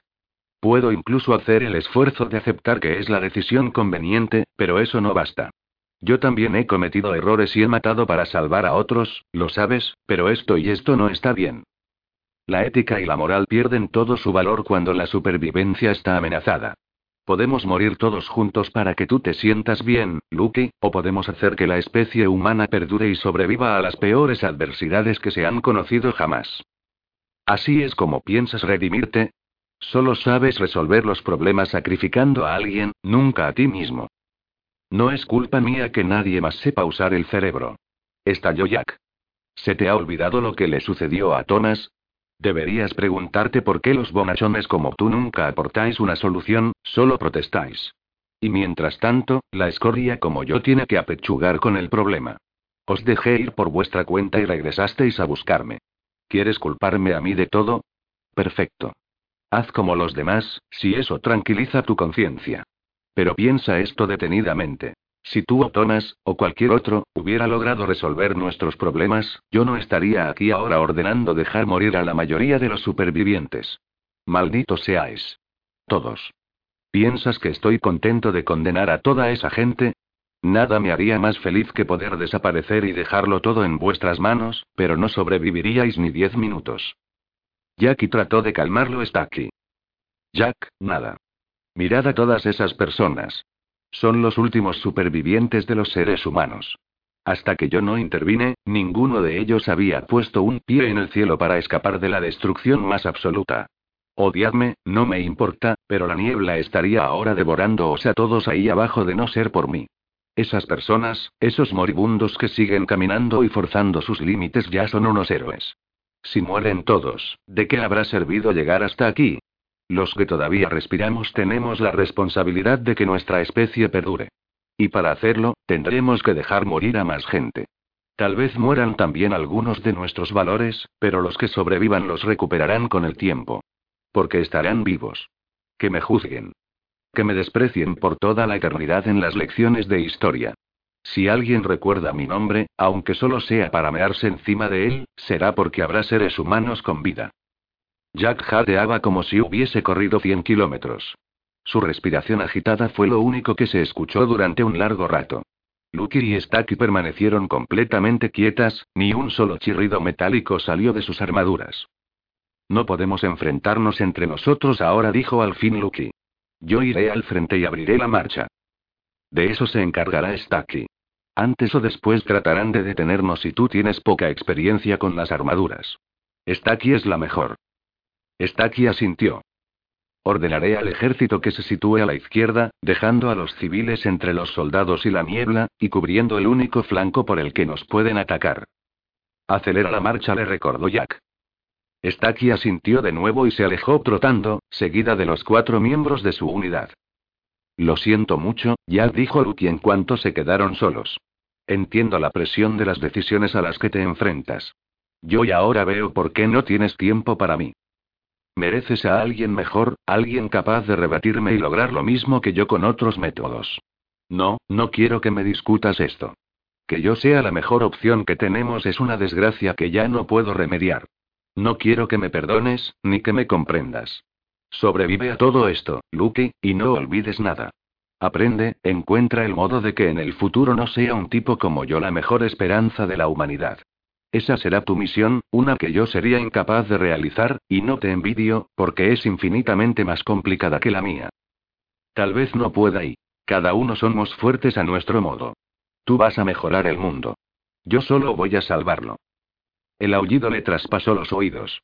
Ese momento, Rick había estado disfrutando de un sueño placentero y relajado, pero el rugido del viento se había vuelto insoportable. Abrió los ojos y descubrió que le dolían todas las partes del cuerpo. Una especie de cadena alrededor de su cintura lo mantenía preso. Alzó la cabeza, pero sus ojos solo captaron sombras difusas y formas desdibujadas. Se removió, tratando de incorporarse. Un crujido y de repente cayó. En el descenso chocó contra algo que lo desvió a un lado. Aterrizó con brusquedad, pero por fortuna un grueso manto de nieve amortiguó el golpe. A su lado cayeron varios objetos extraños. Al tocarlos tuvo la sensación de que era madera, aunque muy fría. Rick forzó la vista. Poco a poco su visión mejoró y reconoció que, en efecto, lo que sostenía en sus manos parecía una rama seca. La sombra que se retorcía a su derecha, muy alta, debía de ser el árbol al que había pertenecido. No eran cadenas lo que había notado al principio. La explosión de Raven lo había lanzado en volandas hasta acabar inconsciente en la copa de aquel árbol. Era un árbol tétrico, sin una sola hoja, de color negro y con aspecto de estar reseco por dentro, a pesar de la abundancia de agua que debía fluir en el subsuelo con tanta nieve alrededor. A Rick le dio la impresión de que ese árbol estaba muerto. Encontró más árboles como aquel mientras buscaba a Raven. La mayoría, por no decir todos, quebrados y prácticamente sepultados por la nieve. A veces asomaban ramas de madera negra, astilladas y ensortijadas, enroscadas entre ellas. No podía tratarse de un lugar normal y corriente. Subió una pendiente desde la que tendría una visión mejor para situarse. El paisaje fue sobrecogedor, a punto estuvieron de fallarle las rodillas. Pocos metros más allá de su ubicación, el blanco desaparecía por completo, ni un solo copo de nieve brillaba. En su lugar había un cráter que desprendía humo. Su tamaño era colosal. Tan profundo que Rick no alcanzaba a ver el fondo, y tan ancho, que no distinguía el otro extremo, aunque aquello tal vez se debiera a que aún no había recuperado completamente la visión. Eso esperaba. De lo contrario, la extensión que Raven había arrasado era incalculable. Si su amigo estaba en alguna parte de aquel descomunal agujero no lo encontraría. Decidió regresar, pero se detuvo a los pocos pasos. Desde lo alto de aquella colina divisó dos tipos de niebla. Uno era el muro que se estaba tragando el mundo y se acercaba por el sur. El otro era una hilera estancada, con un principio y un fin claramente delimitados, una línea de niebla que no se desplazaba, tal y como había sido la de antes, la de siempre, la que se cruzaba para ir al cielo. Con todo, presentaba una diferencia.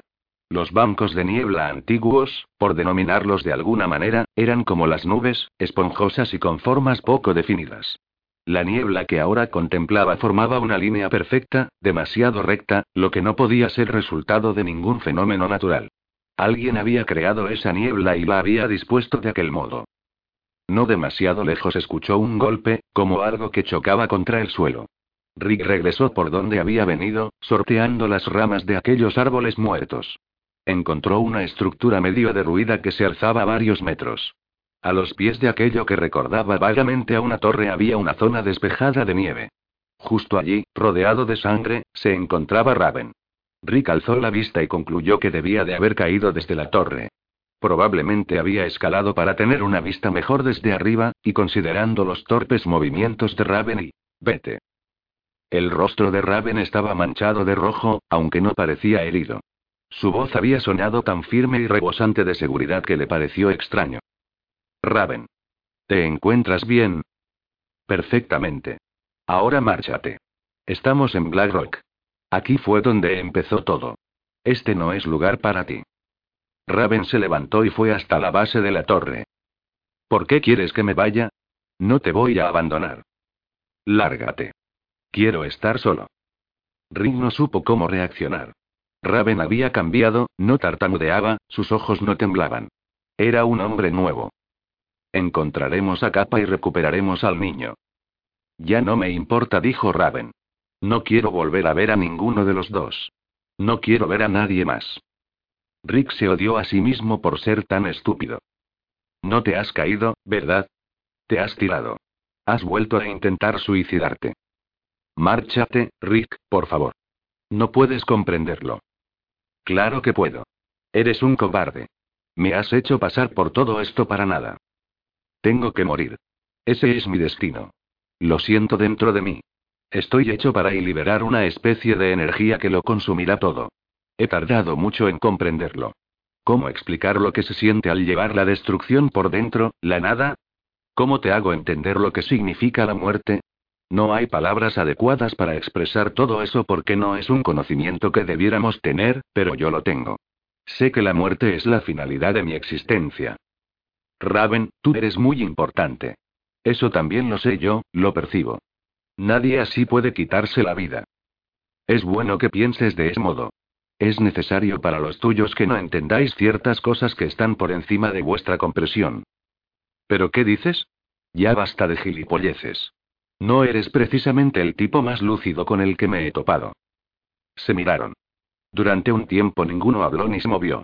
Rick no lograba descifrar la expresión de Raven y no sabía si sus palabras le habrían hecho recapacitar. Si te quedas, también morirás, le advirtió Raven. Yo seguiré intentándolo hasta que logre dar con la muerte que ha sido escrita para mí. Adiós. Rick se resignó. Su amigo nunca le haría caso, así que decidió detenerlo de la única manera que había sido efectiva hasta el momento. Buscó una rama bien grande para rompérsela en la cabeza. Ya que no podía morir, a pesar de ser su deseo, al menos lo dejaría sin sentido. Al dar un paso atrás, tropezó con algo grande. Rick giró sobre sus talones y se dio de bruces con un ángel de alas blancas y melena pelirroja. Asius. Lo lograste, escapaste de los demonios. No fue sencillo. Las alas estaban manchadas de rojo y les faltaban algunas plumas. No obstante, Asius mantenía su postura recta y elegante, aunque se apreciaba cierto esfuerzo, como si estuviese agotado. Luego me lo cuentas. Necesitamos tu ayuda. A eso he venido. Genial, porque yo ya no sé qué decirle a este. No he venido a ayudarte a ti, sino a él. Asius miraba a Raven fijamente. Yo sí sé cómo acabar con tu sufrimiento. He venido a matarte, Raven. Capítulo 15. La sangre de Asler resbalaba por la rodilla de Sirian. Continuaba brotando de su boca y su vientre, a pesar de que el demonio ya estaba muerto. El ángel se sobresaltó cuando el cadáver se desplomó a su lado y escuchó al pequeño Jimmy retando al resto de los demonios a que lo atraparan.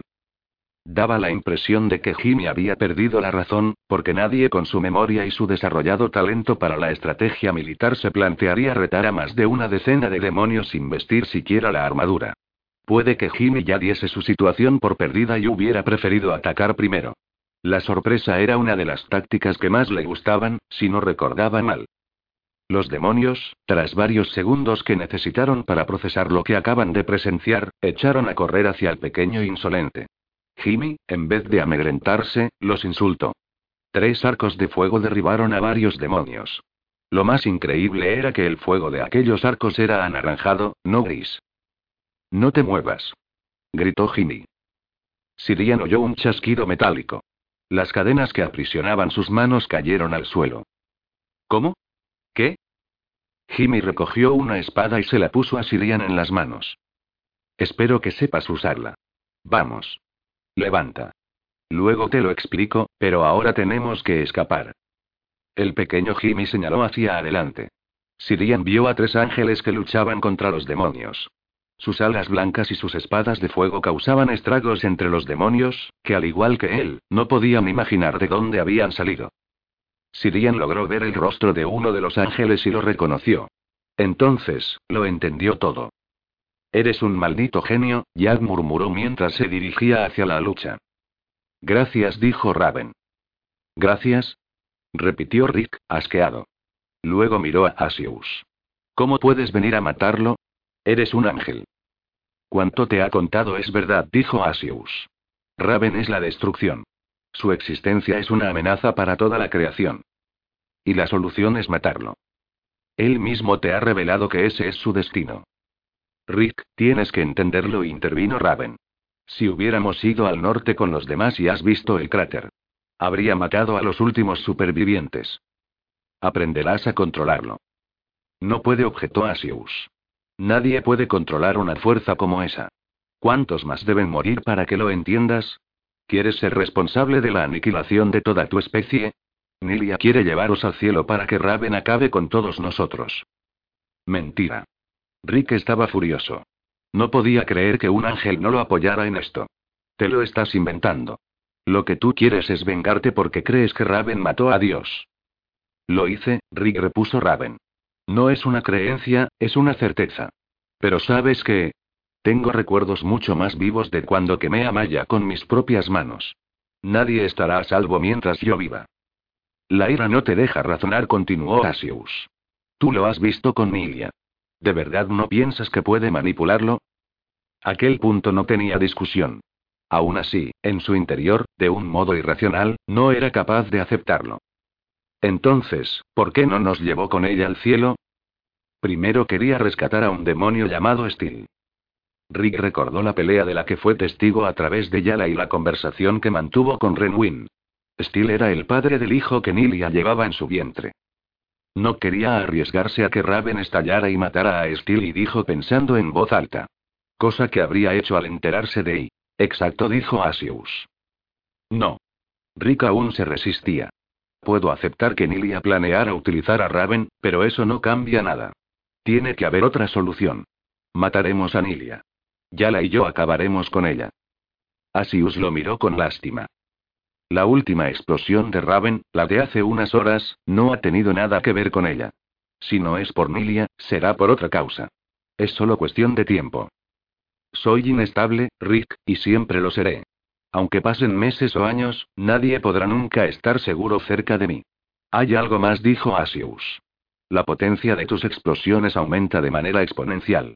La siguiente y podría destruir una extensión equivalente a un continente entero, terminó Raven. Ni siquiera hará falta que alguien esté cerca de mí para que muera. Al final me quedaré solo en un mundo de cenizas. Rick se quedaba sin argumentos. La lógica lo estaba convenciendo incluso a él.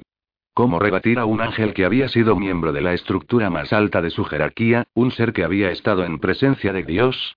¿Por qué no era capaz de aceptar que podría estar equivocado? Yala no te ayudará en esto, dijo Asius. Rick abrió los ojos y dejó de concentrarse. Está al corriente de mi misión y me apoya. Lo sé. Percibo su respeto hacia ti. Es solo que... No puedes aceptarlo. Es normal. La muerte es parte de la vida, incluso de la nuestra, que somos inmortales. He meditado mucho sobre qué haría cuando encontrara a Raven. Yo también tengo mis dudas y no lo sé todo. No me esperaba que él mismo hubiese llegado a la conclusión de que su existencia debía terminar para que todos vivamos. Su muerte tendrá sentido, solo que tú no puedes comprenderlo. ¿Y tú sí? Con gran esfuerzo admitió Asius. No es la solución que desearía, pero muchas cosas no son como yo deseo, simplemente son. Si intentas comprenderlo todo, te volverás loco. Regresa con los tuyos. Ellos te necesitan. Ese es tu destino y el lugar en el que puedes hacer mayor bien. Tal vez no lo comprenda, dijo Rick. En realidad, estoy seguro de no entender nada de toda esta mierda. Si me retiro ahora es porque Raven me lo ha pedido, no tú, que quede bien claro. Es muy fácil dar con la solución cuando es otro al que hay que sacrificar. No lo es, repuso Asius. Nada fácil. De todos modos, en este caso, yo también me sacrificaré. No. Dijo Raven. Si yo muero es para que nadie más lo haga por mi culpa. Es inevitable. Solo hay una herida que garantiza la muerte de cualquiera, incluso la tuya. Voy a tener que cortarte la cabeza. Cuando lo haga, liberarás toda esa energía o fuerza que contienes en tu interior y me consumiré. El final de nuestra vida asegurará la de los demás. Entonces, y dijo Rick, ¿debo irme y dejaros morir? Raven puso las manos sobre los hombros de Rick. Has cumplido tu palabra. Me has acompañado hasta el final y he comprendido mi destino.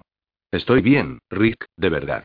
Sé que tú no lo entiendes, pero yo te agradezco que hayas permanecido a mi lado y hayas creído en mí, incluso para tomar esta resolución. De lo último no estoy tan convencido. Yo creo que... Adiós, amigo mío. Ha sido un honor conocerte. Rick notó que sus ojos se humedecían. El honor ha sido mío. Se dio la vuelta y se alejó por la nieve sin echar la vista atrás. Al menos lo hemos intentado, dijo Jimmy con la barbilla bien alta.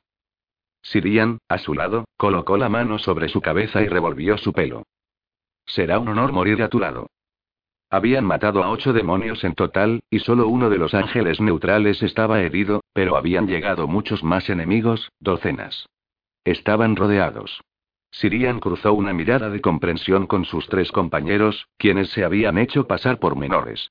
Ocultos dentro de las armaduras, nadie podría haber sospechado que en realidad se trataba de ángeles y, al despojarlos de las protecciones de Telio, los demonios asumieron que estaban indefensos. Sirian no necesitaba preguntarles para saber que aquella idea había sido de Jack. Como parte de su estrategia, el hombre había fingido un odio desmedido hacia Sirian, para que el ángel actuara con naturalidad, porque una sola mirada entre él y sus compañeros habría bastado para que Asler los hubiera descubierto. Con ese plan Jack demostraba que nunca se había fiado de los demonios y que, además de aprovechar la oportunidad de salvar a su gente, también había pretendido salvar a Sirian. Maldición. Escupió Jimmy.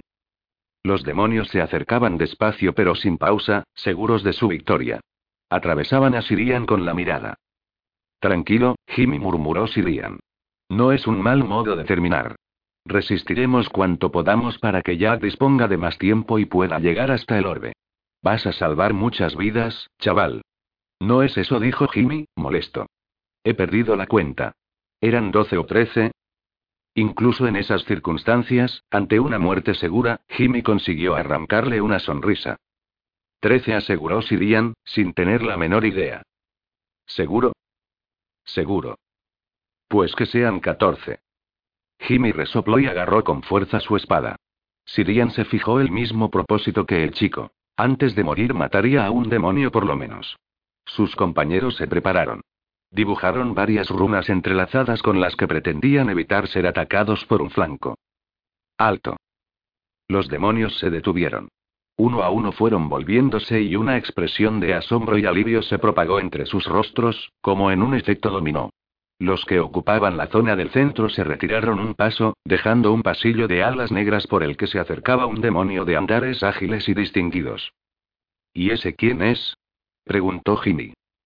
Un demonio muy importante, contestó Sirian. ¿Le pincho? Contra no podrás, le aseguró el ángel. Si quieres llegar a 14, mejor vea por cualquier otro. Raven estaba postrado en el suelo, apoyado sobre las rodillas y las manos. A su lado, con la espada en alto, sujeta con las dos manos, Asius miraba fijamente su cuello. Hazlo ya, pidió Raven. Antes quiero pedirte perdón. ¿Por qué? Por no haber encontrado una alternativa. No la hay, dijo Raven. Sé que debo morir. Que no flaquee tu confianza en mí ahora. No lo hará. ¿Listo? Listo. La espada inició su descenso. Vamos, pichones. Moveos. Nadie va a rendirse. ¿Me oís? Al que se detenga le voy a moler la espalda a palos. Lo juro por Dios. Tú, niño, ayuda al abuelo, coño. ¿No ves que casi no puede moverse? Y vosotros, dejad esas mochilas. Hay que caminar. Lo demás no importa. Venga. No me obliguéis a sacudiros porque lo haré. Y no habléis. Reservad las fuerzas para mover las piernas. Jack observó al tipo delgaducho que instaba a la gente a caminar y a seguir adelante. Su delgada silueta se recortaba en la penumbra. Sus gestos y su voz transmitían una energía que muy pocos tenían ya. La mayoría avanzaba cabizbaja y taciturna, con un ojo puesto en la niebla y otro en la dirección opuesta, esperando que los demonios se les echaran encima en cualquier momento, pero aquel tipo, desprovisto de armadura, ponía mucho empeño en mantenerlos a todos en marcha. Sus palabras no eran las más amables, sino que profería amenazas e insultos, pero funcionaban, transmitían un empuje que era necesario en aquellos momentos. A Jack le dio por pensar en la vasta variedad de maneras con las que cada uno podía afrontar su destino. De vez en cuando caía alguien muerto y había que abandonarlo. Proseguir era vital.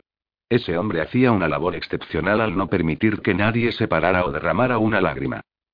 A Jack se le partió el corazón cuando se acercó a él para pedirle que ordenara un alto. Hay que detenerse, le dijo posando un brazo sobre su hombro. El tipo lo miró de reojo. No molestes y camina, grunó. Niño. ¿Qué te he dicho? Que ayudes al abuelo. Deja que se apoye en ti. Como me hagáis ir allí os vais a enterar, la madre que os parió. Y tú, amigo, si no quieres verme cabreado, sigue andando antes de que te y Jack. Jack Colby. Cielos, eres tú. Jack se extrañó. Casi todo el mundo lo conocía a estas alturas. Se había acostumbrado a soportar miradas de desprecio y odio por igual, también algunas de curiosidad y esperanza. Aquel hombre, sin embargo, lo observaba con asombro y un brillo de reconocimiento especial en los ojos. Sí, soy yo. Tenemos que ir. Soy yo. Pierce, Arthur Pierce. ¿No me reconoces? Pierce. Jack no podía creerlo. Había olvidado que Arthur andaba por Londres. Se había topado con su inseparable porra Carlota cuando encontró a Gordon moribundo. El jefe Pierce. ¿Cómo es posible que no me reconozcas? Antes de la onda, en Black Rock, tú y yo y... Yo era ciego, ¿recuerdas? Es la primera vez en mi vida que te veo.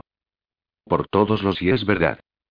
Aún así, no sé por qué te imaginaba más y de más envergadura. Sí, antes estaba más fuerte. No puedo creer que esté contigo ahora, Jack. Te he buscado durante mucho tiempo. Te lo has montado bien después de la onda y chaval, ¿eres tonto o qué te pasa? Sujeta al viejo por la cintura. Perdona, Jack, pero tengo mucho trabajo. Por cierto, ¿qué gilipollez es esa de detenernos? Si nos paramos nadie volverá a ponerse en marcha. Algunos se dormirán. Jack tomó aire antes de hablar. No lo conseguirán todos, Pierce. Hay que dejar a los que... De pronto no podía decirlo. Con Stacky y Luke, incluso con Sirian, no había tenido problemas en mantenerse firme. Estar permanentemente enfadado los mantenía a raya y lo ayudaba a centrarse en lo único que importaba: sobrevivir. Pero aquello no funcionaba con Peters. Se le agolparon los recuerdos de la época anterior a la onda y su fuerza se resquebrajó. Una grieta se abrió en su determinación, sin poder evitarlo y a sabiendas de que no se lo podía permitir. Llevaba mucho tiempo soportando la presión de su conciencia y ahora sentía que el dique estaba a punto de romperse. Iba a desmoronarse. ¿A los débiles? ¿Tenemos que abandonar a los débiles? Pierce miraba con aire pensativo al anciano y al niño. ¡Qué putada! ¿Ya vienen los demonios? Jack se sorprendió de lo rápido que Pierce había comprendido y asumido la situación. No lo sé, pero vendrán antes o después. Sálvalos, Jack. Salva a todos los que puedas. Pierce tenía los ojos húmedos, se atragantaba al hablar. Ya deseó poder ceder también y llorar, desahogarse largo y tendido. Selecciona a los que estén en buena forma y avanzada hacia el frente, dijo sin mirarlo. Yo me quedo, anunció Pierce. Se miraron en silencio un rato. No he sido una persona ejemplar que digamos, tú lo sabes. He tratado de hacer las cosas bien en mi vida, pero nunca lo he logrado. Ahora no voy a abandonar a unos pobres moribundos. Entretendré a los demonios. Te juro que se lo haré pasar tan mal como pueda a esos cabrones. Tú debes salvar a la humanidad, Jack. Vete. Pierce, vete. Pierce le dio un empujón con todas sus fuerzas. Jack casi cayó de espaldas al suelo. No hay nada que decir en esta situación. Jack caminó hacia atrás despacio. Vio a Pierce acercarse al anciano y al niño a los que había gritado. Tiró del brazo del chico y los separó. Eres un inútil. Yo llevaré al abuelo. Mira, así es como se sujeta a un hombre por la cintura, ¿lo pillas? Ahora lárgate y no entorpezcas más. Escucha, ¿ves al calvo ese de ahí? Se llama Jack. Ve con él y haz todo lo que te diga.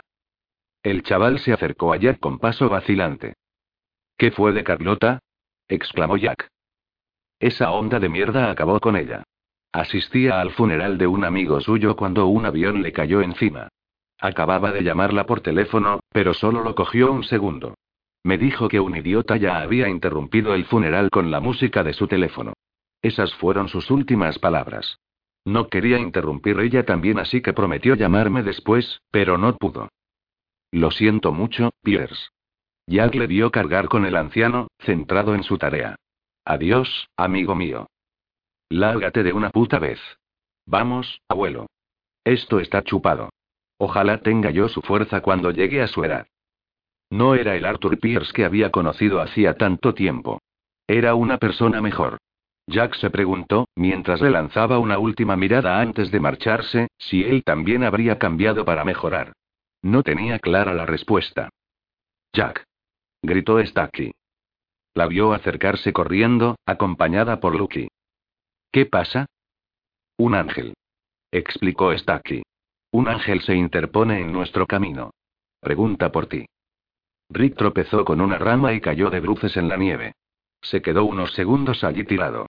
Jamás se había sentido tan mal y tan impotente. No debería ser así. Él era un soldado, siempre había recibido órdenes de algún superior.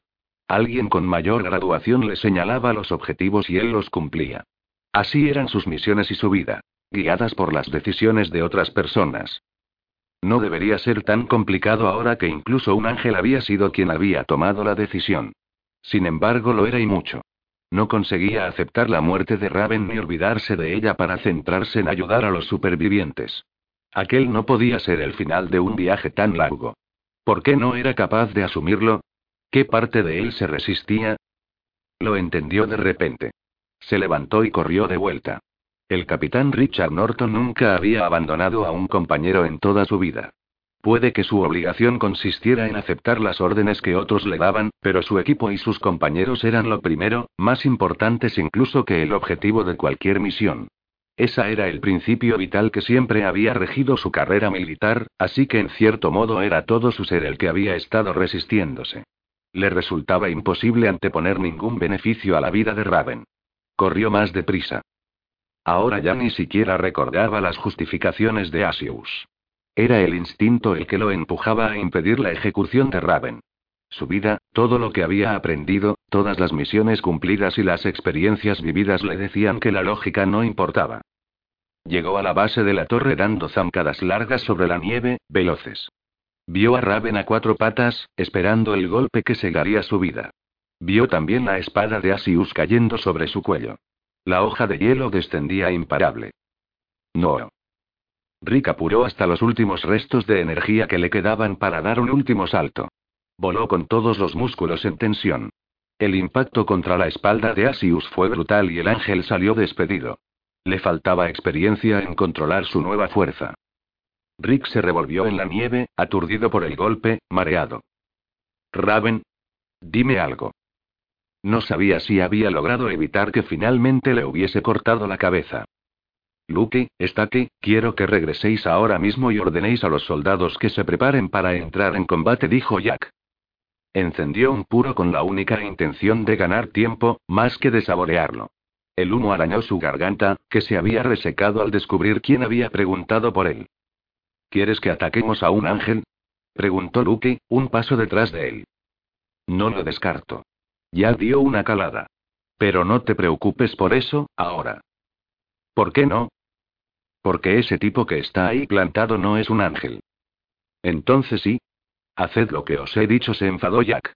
Retirad a los civiles y montad una defensa de runas. Ya. Se marchó sin mirar atrás, aunque escuchó el sonido de las armaduras al alejarse. Rebasó el camión que abría la marcha y que ahora permanecía parado. Caminó por la luz de los faros, que lo ayudaba a distinguir el camino en la penumbra. Steel dijo cuando llegó frente al demonio. Jack. Has cometido un error al declararnos la guerra. ¿Eso he hecho? Steel replegó las alas y se pasó la mano por su larga melena blanca. Detesto cometer errores. En esta ocasión, sin embargo, depende de ti que me haya equivocado. Sonreía. Jack apreció la ironía. Solo puede haber una razón para que estés aquí, pero vais a perder. Los demonios nos subestimáis. ¿Te refieres a esas armaduras? La guerra es mucho más que eso. Deberías saberlo. No soy experto en cuestiones militares. Lo sé. Tu talento consiste en conocer a las personas por sus gestos y reacciones, ¿verdad? Ese era un comentario peligroso, tanto que Jack sintió cierta inquietud y tuvo que recordarse que la humanidad dependía de él. Steele acababa de dejar dos cosas muy claras. Una, que le habían informado bien. Y dos, que Sirian y Jimmy estaban muertos y que probablemente habían sido torturados. No veía de qué otro modo Steele podía saber tanto sobre él. Con seguridad, también debía conocer detalles sobre los menores, su ejército y su modo de combate. En definitiva, aquel comentario le parecía cargado de intención. Quería que Jack dedujese todo ello. No necesitáis descansar ni comer ni dormir, dijo Jack. Podríais agotarnos o dejar que nos quedáramos sin alimentos. Además, no tenemos experiencia luchando con runas. No está mal para alguien que dice no entender de cuestiones militares. Pero nuestra situación es tan catastrófica que ya no puede empeorar, añadió Jack. El valor y el espíritu cuentan. Un pueblo que solo aspira a su supervivencia, que solo tiene su vida que defender, luchará como si fuera cien veces más fuerte. Y tú lo sabes, demonio. Por eso estás aquí. Vienes a asustarnos, pero no te servirá de nada. ¿Eso ves en mis ojos? ¿Que vengo a contarte un cuento para meterte miedo? Sería absurdo tratar de asustar a un menor con una esperanza de vida tan corta como la tuya. Aunque no me creas, sé mucho más que tú de eso. ¿De qué? De la desesperación y de la muerte. ¿Qué quieres, Steel? Se impacientó Jack. ¿Has venido a hablar de filosofía conmigo? Vamos, expon tus condiciones. Sabía que los demonios no respetaríais un acuerdo. No fui yo quien hizo el trato contigo. En cualquier caso, no he venido a pelear. Me hago cargo de la responsabilidad que soportas y de tu situación, y me imagino que no vas a fiarte de mi palabra. Espero que esto te demuestre que hablo en serio. Jack. Jimmy apareció corriendo sin su armadura y se abalanzó sobre su admirado líder, quien casi se cayó de la sorpresa y el brío del chico. Jimmy. Gracias a Dios, ¿y qué ha pasado? Trece, dijo el chico con una sonrisa. Llevo trece. Jack no le entendió. Iba a pedirle que se explicara cuando vio a Sirian caminando hacia él, junto con el otro chico y los tres ángeles neutrales. Todos estaban a salvo, a pesar del hecho evidente de que habían sido descubiertos y capturados. Sirian se detuvo frente a él, y asintió con gesto comprensivo y un brillo de gratitud en la mirada. El ángel tiró de Jimmy con suavidad. Ve con él, Jimmy. No tardaré. El chico refunfuñó, pero al final se retiró con los demás. Ya que empezó a considerar a Steel de un modo diferente. Ha sido un gran gesto por tu parte. Pero aún temes que sea un ardid, repuso el demonio, una trampa como las tuyas, para que confíes en mí y bajes la guardia. Parece que tú conoces a la gente mejor que yo, admitió Jack. No creas. Acabo de ver un lazo muy fuerte entre ese chico y tú. No concuerda con el hombre que tengo entendido que eres. Es una deuda que tengo pendiente desde hace mucho. Su padre, una vez y Jack se dio cuenta de que estaba hablando de más. Steel se estaba ganando su confianza, de un modo sutil y progresivo, y eso no podía permitirlo. No es asunto tuyo. Debería agradecerte que me los hayas entregado, pero no puedo permitirme ese lujo. No, desde luego convino a Steel. Pero sí me agradecerás esto. Steel agitó las alas. A unos 20 metros detrás de él, emergieron dos líneas de fuego paralelas que se extendían hacia el interior de la primera esfera. ¿Qué es eso? preguntó Jack. El camino más recto y seguro hacia los orbes, respondió Steel. El fuego os guiará. Ganaréis mucho tiempo. Jack meditó brevemente si aquello era una trampa. El camino de fuego facilitaría a los demonios localizarlos y atacarlos en dos frentes. Sin embargo, le parecía un plan demasiado evidente y no creía que Steel lo considerara un necio. ¿Cuál es el precio? Aquí está el hombre de negocios, sonrió Steel. Me gusta tratar con personas que entienden la situación. Pasaréis a la sexta esfera y tendrás tiempo de poner a salvo a los tuyos. Y luego. Regresarás con tu ejército y te unirás a mí. ¿Bajo tus órdenes? Solo hasta que ganemos a Los Ángeles. No es nuestra guerra. Ahora sí. Jack reflexionó en silencio unos segundos. No dudaba de que la oferta fuese legítima. Resultaba extraordinariamente sencillo entender que a los demonios les convenía esa alianza. Les daba la oportunidad de derrotar a los ángeles y lograr su libertad.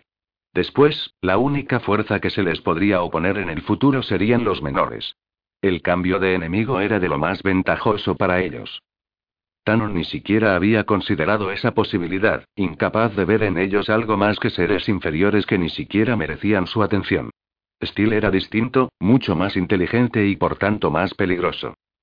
Las soluciones más sencillas eran siempre las más complicadas de descubrir, solía pensar Jack. La gente como Steel, que lograba dar con ellas, no debía ser tomada a la ligera. Además, Jack estaba convencido de que el demonio ni siquiera había tardado un segundo en llegar a la conclusión de que los menores, en el peor de los casos, no empeorarían su posición en la guerra. Es una propuesta razonable. Pero ¿y? Tiene sus inconvenientes. Steel no disimuló su incredulidad. ¿Cuáles? El principal inconveniente es que tengo la impresión de que algo se me escapa. Me has entregado a Sirian y a Jimmy, pero cuatro ángeles y dos chicos no suponen ninguna diferencia cuando hablamos de un ejército. Es decir, has tenido un supuesto gesto de buena voluntad entregándome algo que no tiene ninguna relevancia. Ya puestos podías haberme dado un tirachinas. Cierto. Aunque olvidas las ganas que los demonios tienen de matar a Sirian. Créeme, es un gesto por nuestra parte que ahora esté con vosotros. El caso es que ahora sé dónde estoy y cómo. Controlo hasta cierto punto nuestro destino. Si me uno a ti, podrás traicionarme en cualquier momento. Integrados en vuestro ejército, estaremos indefensos. Bien, llegados a este punto, tú decides. Puedes llevar a los tuyos a la sexta esfera y poner a salvo a los civiles a cambio de luchar en nuestro bando, o puedes empezar la guerra aquí y ahora contra nosotros. Creo que explicarme más sería insultar tu inteligencia. Dime, Jack, ¿te queda algunas en la manga? ¿Tienes algún otro truco que quieras poner en práctica a costa de arriesgar a los últimos menores que quedan? Adelante, tendrás tu oportunidad de comprobar lo bueno que eres. Jack no tenía ningún plan alternativo, salvo luchar hasta la muerte, pero eso era pura desesperación porque su ingenio había llegado al límite. ¿Aún no te decides? Continuó Steel. Tal vez te juzgué mal y el problema no sean las cuestiones militares o de supervivencia. ¿Eres uno de esos menores religiosos que nos consideran los malos? No tuve una educación religiosa, no muy ortodoxa al menos, aunque a mi padre le habría gustado. Pero te puedo asegurar que estoy por encima de cualquier creencia de ese tipo. Sé que todos sois ángeles en el fondo, solo que vosotros os rebelasteis contra el orden establecido. Los seres humanos nos hemos matado a lo largo de todos los tiempos, a veces en guerras fratricidas y te aseguro que el bien y el mal me importan bien poco, sobre todo en términos absolutos, porque no existen, son un mito estúpido que funciona bien en las historias infantiles. Entonces no entiendo tus reticencias. La lógica está de mi parte y lo sabes. Tiene que ser una razón emocional. ¿Tan fuerte es tu desconfianza? Miedo, tal vez. Si no me ayudas, no puedo adivinarlo. Jack apuró una última calada y luego se encogió de hombros. Yo tampoco puedo, dijo al fin. Así que supongo que acepto el trato. Un progreso admirable se maravilló Capa. Había fragmentos de roca negra esparcidos por todas partes. En medio de las piedras, Vince se retorcía. Un anciano le daba manotazos y berreaba, tiraba del pelo de Vince, soltaba patadas y mordiscos. El ángel rodaba por el suelo intentando librarse de él. Estate quieto, viejo del demonio. Oh. Para allá, joder. No quiero hacerte daño. No. De las orejas, no. Suéltame. Tu entrega ha sido envidiable, Vince le alabó capa. No pensé que fueras a invertir tan poco tiempo en la ardua tarea de excavar la roca. Capa. Ayúdame con este chiflado. Enseguida. No obstante, antes debo advertirte de que no es prudente juzgar el estado mental de este noble anciano cuando has sido tú quien ha cometido un serio error. ¿Qué? Como te dije, y supongo que no recuerdas, no le gusta que nadie lo toque. ¿Qué? Ay. No me dijiste nada de eso. Ni siquiera me contaste que había un abuelo dentro de la roca. ¿De veras? Sin duda debí de haberme distraído con algún pensamiento inoportuno. Confío en que este desliz no merme la amistad que también florece entre nosotros. Quítamelo de encima. Oh, por supuesto. Eso es extraordinariamente sencillo, mi estimado amigo. Quédate quieto y aleja tus manos de él. Vince obedeció. Se quedó tumbado boca abajo sin mover un solo músculo. Enseguida notó cómo el peso del anciano se retiraba de su espalda. Cuando por fin levantó la cabeza, el vejestorio se tambaleaba tembloroso hacia una roca. Capa desplegaba una sonrisa inmensa. ¿Y ya está? ¿Se ha puesto así por tocarlo? Maldito seas, Capa. ¿Cómo no me advertiste? Pensaba que era una estatua, lo toco y se pone a chillar. Me extraña que no hayan venido todos los ángeles.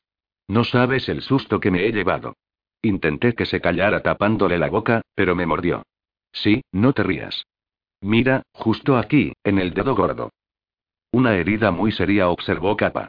¿Debo recurrir a mis artes curativas o estimas que tu vida no corre peligro? Así que cachondeo, ¿eh? ¿Qué hace ahora el viejo? Joder, si apenas se tiene en pie y hace un segundo me estaba dando una paliza. Padece un fuerte dolor en las rodillas, explicó Capa. Toma, dale esto. ¿Un palo? Bueno, da lo mismo. Yo no me acerco a ese vejestorio ni loco. Te lo agradecerá inmensamente, Vince. Sería todo un detalle por tu parte que sin duda conduciría a una reconciliación. Trae acá, anda. Vince arrancó el palo negro de los guantes de capa, se acercó al anciano y lo extendió, procurando mantenerse a la mayor distancia posible. Abuelo, eh. Mira lo que te he traído y ni siquiera me ve. ¿Tampoco me oye? ¿Y cómo es que no es un cadáver después de estar petrificado? Es algo muy ya. El viejo había cogido el palo mientras Vince refunfuñaba. Al darse cuenta, el ángel retrocedió de un salto. El viejo dirigió la punta del palo hacia abajo y lo colocó de modo que el extremo que era algo más ancho quedara hacia arriba. Cargó el peso de su pequeño cuerpo en el palo y sus arrugados labios dibujaron una sonrisa. ¿No es adorable? suspiró Capa. Me costó mucho encontrar su bastón. Pues anda que no hay bastones en el mundo de los menores y... Pero no podía ser uno cualquiera, sino ese en concreto, el suyo. Lo tiene en gran estima porque lo extravió durante la onda. Antes era más fácil de reconocer por qué terminaba con forma de bola, pero se ve que resultó dañado. No podía permitirme encontrarme con él sin traerle de vuelta su preciado bastón. Ah. Soy un sentimental sin remedio. Reconozco que fue de una complejidad extraordinaria dar con él, pero lo logré. Estaba en Oxford, en la punta de la torre de Tom Tower. La desgracia quiso que el edificio se viniera abajo cuando recuperé el bastón, con lo que privé a un simpático grupo de menores de su lugar preferido para las amenas reuniones de su club de lectura. Vince, centrado en el anciano, había perdido el hilo del discurso de capa a la mitad de su historia. Por mucho que lo intentaba, le costaba seguirle cuando hablaba tanto. El viejo se sacudía de encima el polvo y los trozos de piedra. Su perfil, de baja estatura, se encorvaba y daba la impresión de tener mil años, aunque una respetable melena blanca fluía desde su cabeza hasta casi la cintura. El caso es que esta ruina humana me suena de algo, murmuró Vince. Por cierto, capa, dijiste que era la mitad de no sé qué y tú ibas a buscar la otra mitad. Es del todo correcta esa afirmación. Capa agarró el extremo de su capa negra y la extendió. Al retirarla hacia atrás, dejó a la vista a un niño pequeño, de unos 10 años. Va a ser un reencuentro memorable. Observa, Vince, vamos a gozar del privilegio de ser testigos de un hecho prodigioso. Vince se frotó los ojos. El chico comenzó a deambular con aire ausente entre las rocas con pinta de no saber dónde se encontraba. Capa lo estudiaba con una mirada dulce, completamente absorbido por la escena, que para Vince no tenía el menor sentido. Oye, capa, no me dirás que ese es tu hijo, ¿verdad? No, no, de ningún modo. Menos mal porque y. Capa le mandó callar con un gesto. El chiquillo se detuvo a pocos metros del anciano, quien a su vez dejó de atusar sus cabellos. Durante unos segundos permanecieron ahí como estatuas. Entonces, comenzaron a girar las cabezas, lentamente, hasta que sus ojos se encontraron. Vince no fue consciente de tener la boca abierta. Simplemente observó cómo los ojos del viejo y del niño, que hasta ese instante parecían cubiertos por un velo blanquecino, fueron cambiando progresivamente de color. Poco a poco se volvieron más oscuros y terminaron en un tono violeta reluciente que le recordó al de Sirian. Los ojos de ambos fueron ajustándose hasta que al final quedaron idénticos. Después de que el anciano recogiera su melena en una coleta, el ángel comprendió que no era la primera vez que se topaba con aquellos dos pares de ojos violetas. Ted. Dijo el niño. Todd. Dijo el anciano. El niño, Todd, corrió hacia el viejo y se fundió en un abrazo con él. ¿Ted y Todd? Preguntó Vince. ¿De verdad se llaman así? ¿No es una broma? Capa estaba como hipnotizado. ¿No sabías sus nombres, Vince? Habría jurado que sí después de haberlos acosado antes de la onda. Solo escuché sus nombres una vez, pero creía que se los habían inventado para tomarme el pelo. Y no los acosaba. Hacían cosas muy extrañas y quería investigarlos. Ya viste los informes. El viejo no me dejaba intervenir, solo podía observar. Menudo trabajo el mío. Me permito señalar que eso no te impidió intervenir con una menor y concebir una hija como resultado de dicha intervención. Muy gracioso, capa, de verdad. Ahora, ¿qué tal si me cuentas qué tienes que ver con esta pareja? Y ya que estamos, ¿por qué no se muere ese viejo metido dentro de un bloque de piedra con una montaña encima? Tu bastón aún resiste, ¿verdad, Ted? Preguntó todo el anciano con preocupación. No debes hacer demasiados esfuerzos después de tanto tiempo. ¿Cuánto ha pasado? ¿Diez años? ¿Once? Me encuentro perfectamente, Todd dijo Ted haciendo girar el bastón con la mano en un alarde de control. Pero es agradable comprobar que aún te preocupas por mí. Es por tu mal genio, Ted. Cuando te duelen las rodillas te vuelves un poco irritante. Eso es porque siempre me tengo que ocupar yo de todo, Todd. Como cuando evitaba que ese ángel tan molesto interfiriera en nuestros asuntos. ¿Se refiere a mí? preguntó Vince. Todavía lo duda, Todd resopló Ted. El niño colocó el brazo de modo que el viejo pudiera usarlo de apoyo. Te advertí de que por mucho tiempo que vivan, los ángeles no desarrollan necesariamente sus facultades intelectuales. Ted y Todd se acercaron caminando despacio, al ritmo del anciano, con tanta precaución como si pisaran bloques de hielo. No tenía mala intención, Ted dijo Todd. Solo es un pobre observador que no comprendía nuestras actividades. No creo que se tratara de nada personal. Vin sacudió la cabeza con desdén. Pobre observador. ¿No desarrollo mis facultades intelectuales? Sí, capa, tenías mucha razón. Este dúo cómico es adorable. Me parto de risa con ellos. ¿Podemos irnos ya? No me agradan los modales de este ángel presuntuoso, Todd. Ted se detuvo y alzó el bastón. Dile que se modere o se arrepentirá de que al final decidiéramos pasar por alto sus intromisiones. El chico miró muy sorprendido al anciano. Sin alterarte, Ted le reprendió con cariño Todd.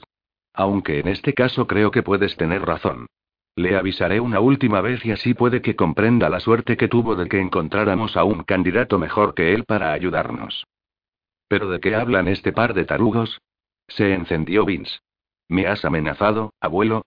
¿Me considerabas un candidato a qué? Al menos dirígete a mí, si eres hombre, y deja de hablar con esmocoso todo el rato. Y eso que te devolví el bastón y anda, mejor cierra el pico y baja el palo, no vaya a ser que te lo rompa en esa cabeza arrugada que tienes. Capa saltó y agitó las alas, que produjo un susurro metálico. Aterrizó justo entre Vince y la pareja. Realizó la reverencia más exagerada, rebuscada y ridícula que el ángel jamás hubiera visto. Os ruego que disculpéis a Vince, mis distinguidos y admirados caballeros. Permitidme que os presente a mi inestimable colaborador y aprendiz, en quien tengo depositadas muchas esperanzas. Este lamentable malentendido, que ruego olvidéis en honor a la devoción que siento por vosotros, es culpa mía. Debí haber procedido con las presentaciones pertinentes, pero mi apretadísima agenda y la falta de tiempo me han negado tal oportunidad. Vince parece un temperamento excesivamente fuerte, incluso para él mismo, que solo es comparable en tamaño a su gran corazón. No obstante, yo respondo por él sin la menor vacilación, si me está permitido, por supuesto. Ted apoyó de nuevo el bastón y sonrió complacido. Este sí es un chico agradable, Todd se entusiasmó el anciano. Deberías aprender. Elegante, respetuoso y da gusto tratar con él. ¿Cómo no perdonar cualquier posible error por su parte? Capa, ¿pero qué dices? susurró Vince. Tú eres mucho más importante que esos dos payasos a los que reverencias. Deberían ser ellos los que... Una de las alas metálicas de capa golpeó a Vince. El ángel farfulló, pero entendió el mensaje y guardó silencio. Y no fui yo quien te lo dio a conocer, Ted. Repuso Todd. Yo me encontré con este chico en el infierno y te dije que debíamos ayudarlo. Por supuesto que es un placer tratar con él. No me gusta corregirte en público, Todd se lamentó Ted. De nuevo giraba el bastón en su mano con aire distraído. Tú lo encontraste, cierto, pero fui yo quien le enseñó esas runas, o ya se te ha olvidado. ¿Y quién le curó, Ted? Se defendió Todd. Vince asistía a aquella especie de discusión entre bufones un tanto impresionado.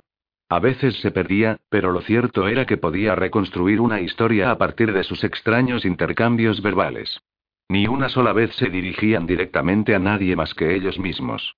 Ted y Todd, a pesar de hablar con capa, actuaban como si estuvieran solos. Eso no lo mencionas, ¿verdad?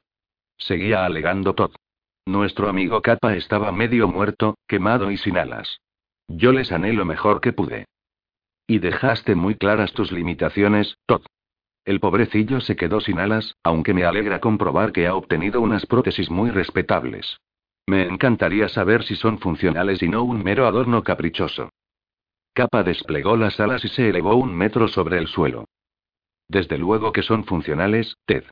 Deberías confiar y no exigirle una prueba. Si Vince lo había entendido todo correctamente, y había una posibilidad más que razonable de que ese no fuera el caso dado el modo de hablar que empleaban esos dos tipos estrafalarios, Ted y Todd habían encontrado a Capa en el infierno cuando agonizaba y lo habían salvado. La avalancha de preguntas que le sobrevino era demoledora. Capa le había relatado vagamente sus desgracias en el agujero. Aquel episodio en concreto, el de su salvación, sucedió mucho antes de la onda, en un período en el que nadie podía salir ni entrar en el agujero, o eso había creído hasta el momento. Si él mismo había visto a Ted en el mundo de los menores, solo cabía la explicación de que la pareja conocía runas capaces de saltar de un lugar a otro, incluso entre diferentes planos. El vejestorio debió de haber transmitido a Capa ese conocimiento, con el que el demonio desarrolló posteriormente la habilidad que bautizó como evocación. Solo faltaba creer, y eso resultaba complicado, que aquel dúo cómico, esas dos birrias que parecían sacadas de una mala comedia, tuvieran conocimiento de unas runas vedadas al resto de los ángeles. Pero si daba por hecho ese detalle, la hipótesis encajaba. Mientras elaboraba sus teorías, Vince pensó en la alternativa de mandar a paseo a esos dos idiotas y sus desvaríos, pero no era eso lo que Kappa quería. Su actitud, al menos, así lo evidenciaba. No tenía motivos para dudar de él, al contrario, cuanto le había contado hasta el momento resultaba coherente, y era obvio que poseía unos conocimientos y destrezas muy superiores a los de su clase. Por ejemplo, estaba al corriente de sus inocentes entretenimientos con las menores, uno de los cuales había derivado en una hija que estaría en alguna parte. Ese y otros muchos detalles habían llevado a Vince a considerar a Kappa como alguien superior, aunque aún no tenía claro si de verdad era comparable al viejo. Suponía que no, pero desde luego estaba muy por encima de todos los ángeles y demonios, y tal vez por eso le costaba tanto entenderle cuando se expresaba. Los seres excepcionales no se comunican como los demás. También parecía tener sentido que Ted y Todd lo hubieran salvado en el infierno. Si habían observado el potencial de Kappa y querían que aprendiese esas nuevas runas, no sería lógico que lo dejaran morir. A Vince le dolía la cabeza de pensar.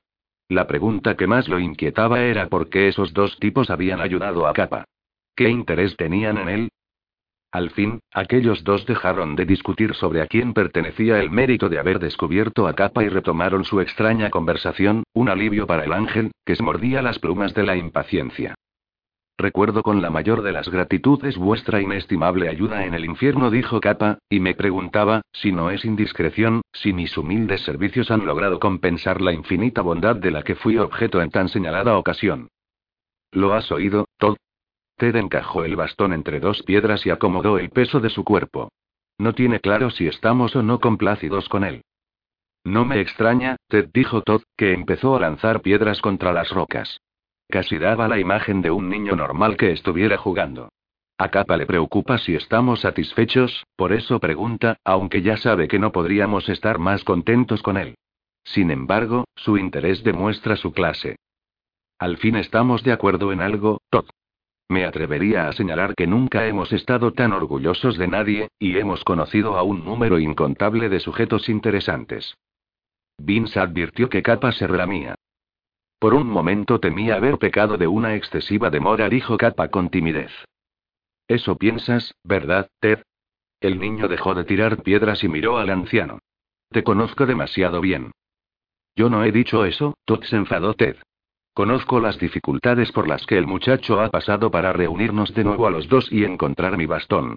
Mi única reserva es respecto al siervo que se ha buscado, pero si Capa confía en él, no tengo inconveniente en aceptar su criterio. ¿Siervo? Soltó Vince. Yo. Mira que. Capa lo miró de reojo y el ángel guardó silencio. ¿Has visto, Ted? Realmente lo tiene muy bien amaestrado. Vince recurrió a toda su paciencia para no decir algo de lo que seguro se arrepentiría más adelante. Mi inquietud, caballeros, dijo Capa, guarda relación con el cumplimiento de mi deuda. Me complacería saber si necesitaréis de nuevo mis servicios.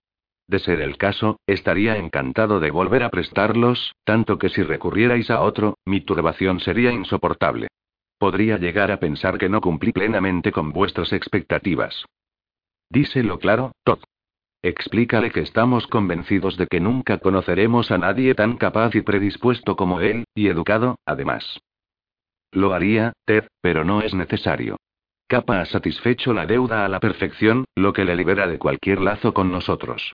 Además, ya no requeriremos los servicios de nadie más. Nunca volveremos a separarnos.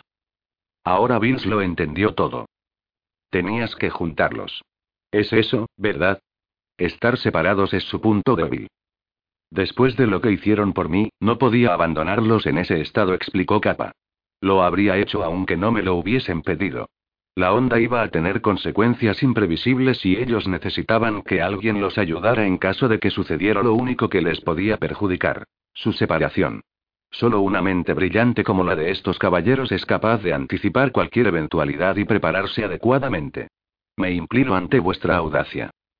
Vince se sintió mareado, tuvo que apoyarse contra una roca. De modo que esa era la razón de todo. Ted y Todd habían salvado a Capa para que éste, a su vez, les devolviera el favor si la onda los separaba. Sencillo, normal, incluso lógico y de no ser porque ese plan implicaba necesariamente saber que la onda se iba a producir. Una vez más, las piezas encajaron.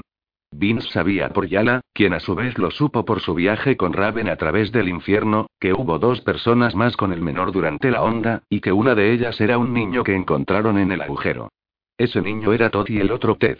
La pareja que nunca se dirigía a nadie directamente había estado en la séptima esfera, en la morada del viejo, cuando Raven lo mató. Por eso sabían que la onda se iba a producir, porque ellos estuvieron involucrados en el suceso. Ted y Todd estaban al corriente de que el viejo iba a morir y ¿qué hicieron? ¿Intentaron detener a Raven? ¿Lo ayudaron? ¿Lo planearon todo ellos? Vince estaba confuso. Le surgió una nueva duda y aprovechó para interrogar a Capa, ahora que Ted y Todd parecían discutir acaloradamente entre ellos. ¿Te enseñaron a copiar las habilidades de los demás? ¿Fueron ellos, no? Obtuviste la sanación de Sirian, aprendiste a moldear a través de Susan y tomaste el sentido de la orientación de Dust. Correcto, mi estimado Vince. Si ellos estaban separados, lo que equivale, si no lo he entendido mal, a heridos de gravedad, Vince pensaba en voz alta, necesitaban que tú pudieras cuidar de ti mismo y ser el más fuerte. Si morías en la guerra, nadie los reuniría de nuevo. Soy bueno, ¿eh? El mejor asintió capa. Jamás he albergado dudas respecto de tu capacidad. Pues yo sí. Me arde la cabeza de intentar entenderlo todo. Habrá tiempo, no temas. De un saltito, Capa se colocó cerca de Ted y Todd. Antes de afrontar la tristeza de despedirnos, me gustaría preguntar por cierto inconveniente con el que me he topado. Me he visto en la obligación de cometer una falta porque, al copiar la habilidad para la sanación de cierto ángel, que por cierto tiene unos ojos muy parecidos a los vuestros, me temo que lo privé de ella al mismo tiempo y naturalmente no era esa mi intención. ¿Lo has vuelto a hacer, Todd? Se enfadó Ted. ¿Tan complicado es explicar minuciosamente todos los pormenores de nuestros generosos regalos? ¿Es que no puedo dejarte solo ni un momento? Me intriga cómo puedes contemplar la posibilidad de dejarme solo si nunca nos separamos, Ted. Todd parpadeó, divertido ante la cólera del anciano.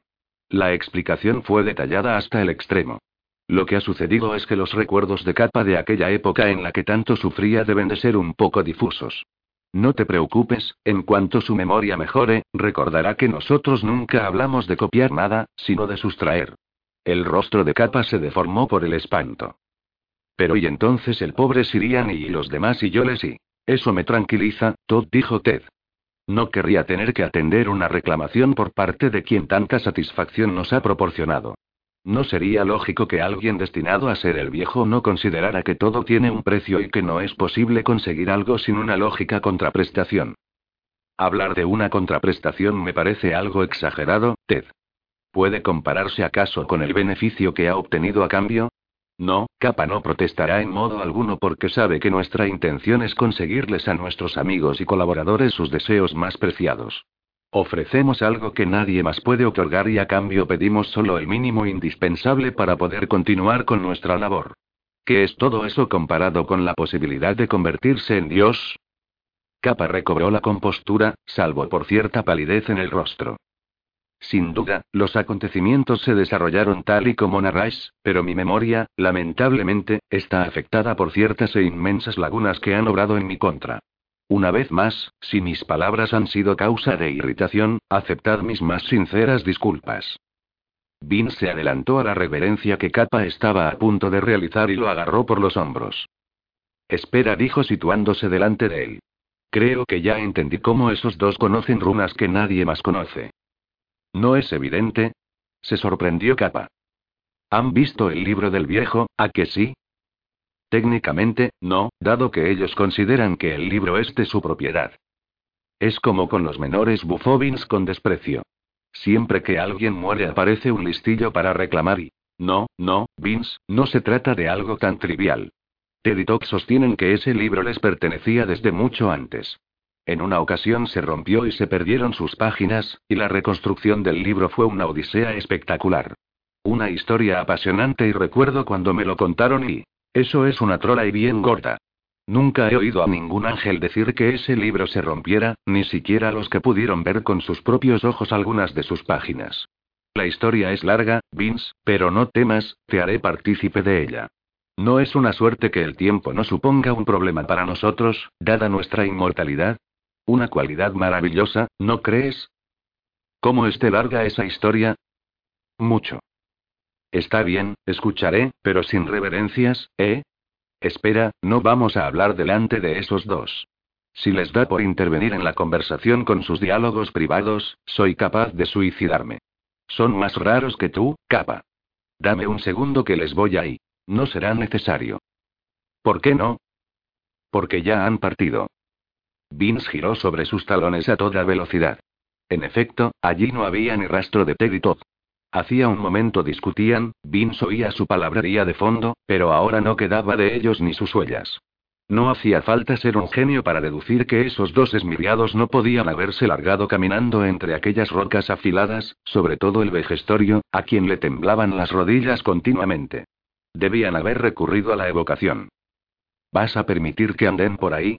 No está en mi mano impedir nada a quienes tanto me ayudaron, sonrió Capa. Esos caballeros son los más generosos de toda la creación y es incalculable el número de personas a las que han ayudado, siempre ofreciéndoles más de lo que parece posible. Capa, creo que tu fascinación por esos dos te confunde. Los que hacen esas cosas tan bonitas que dices son tres, no dos, y se llaman Melchor, Gaspar y Baltasar, los Reyes Magos, según las costumbres de los menores. O Papá Noel, si lo prefieres. Amigo mío, no puedes comprenderlo todo. Nadie puede. Ted también tienen su camino, que no nos concierne. Ellos se encuentran muy por encima de la comprensión de cualquiera. Confía en mí. Seguirán su propio destino y nosotros el nuestro. Vin se removió, molesto. Me toca un poco las narices tanto rollo de que no lo puedo comprender. Cuéntame su historia de una vez, capa.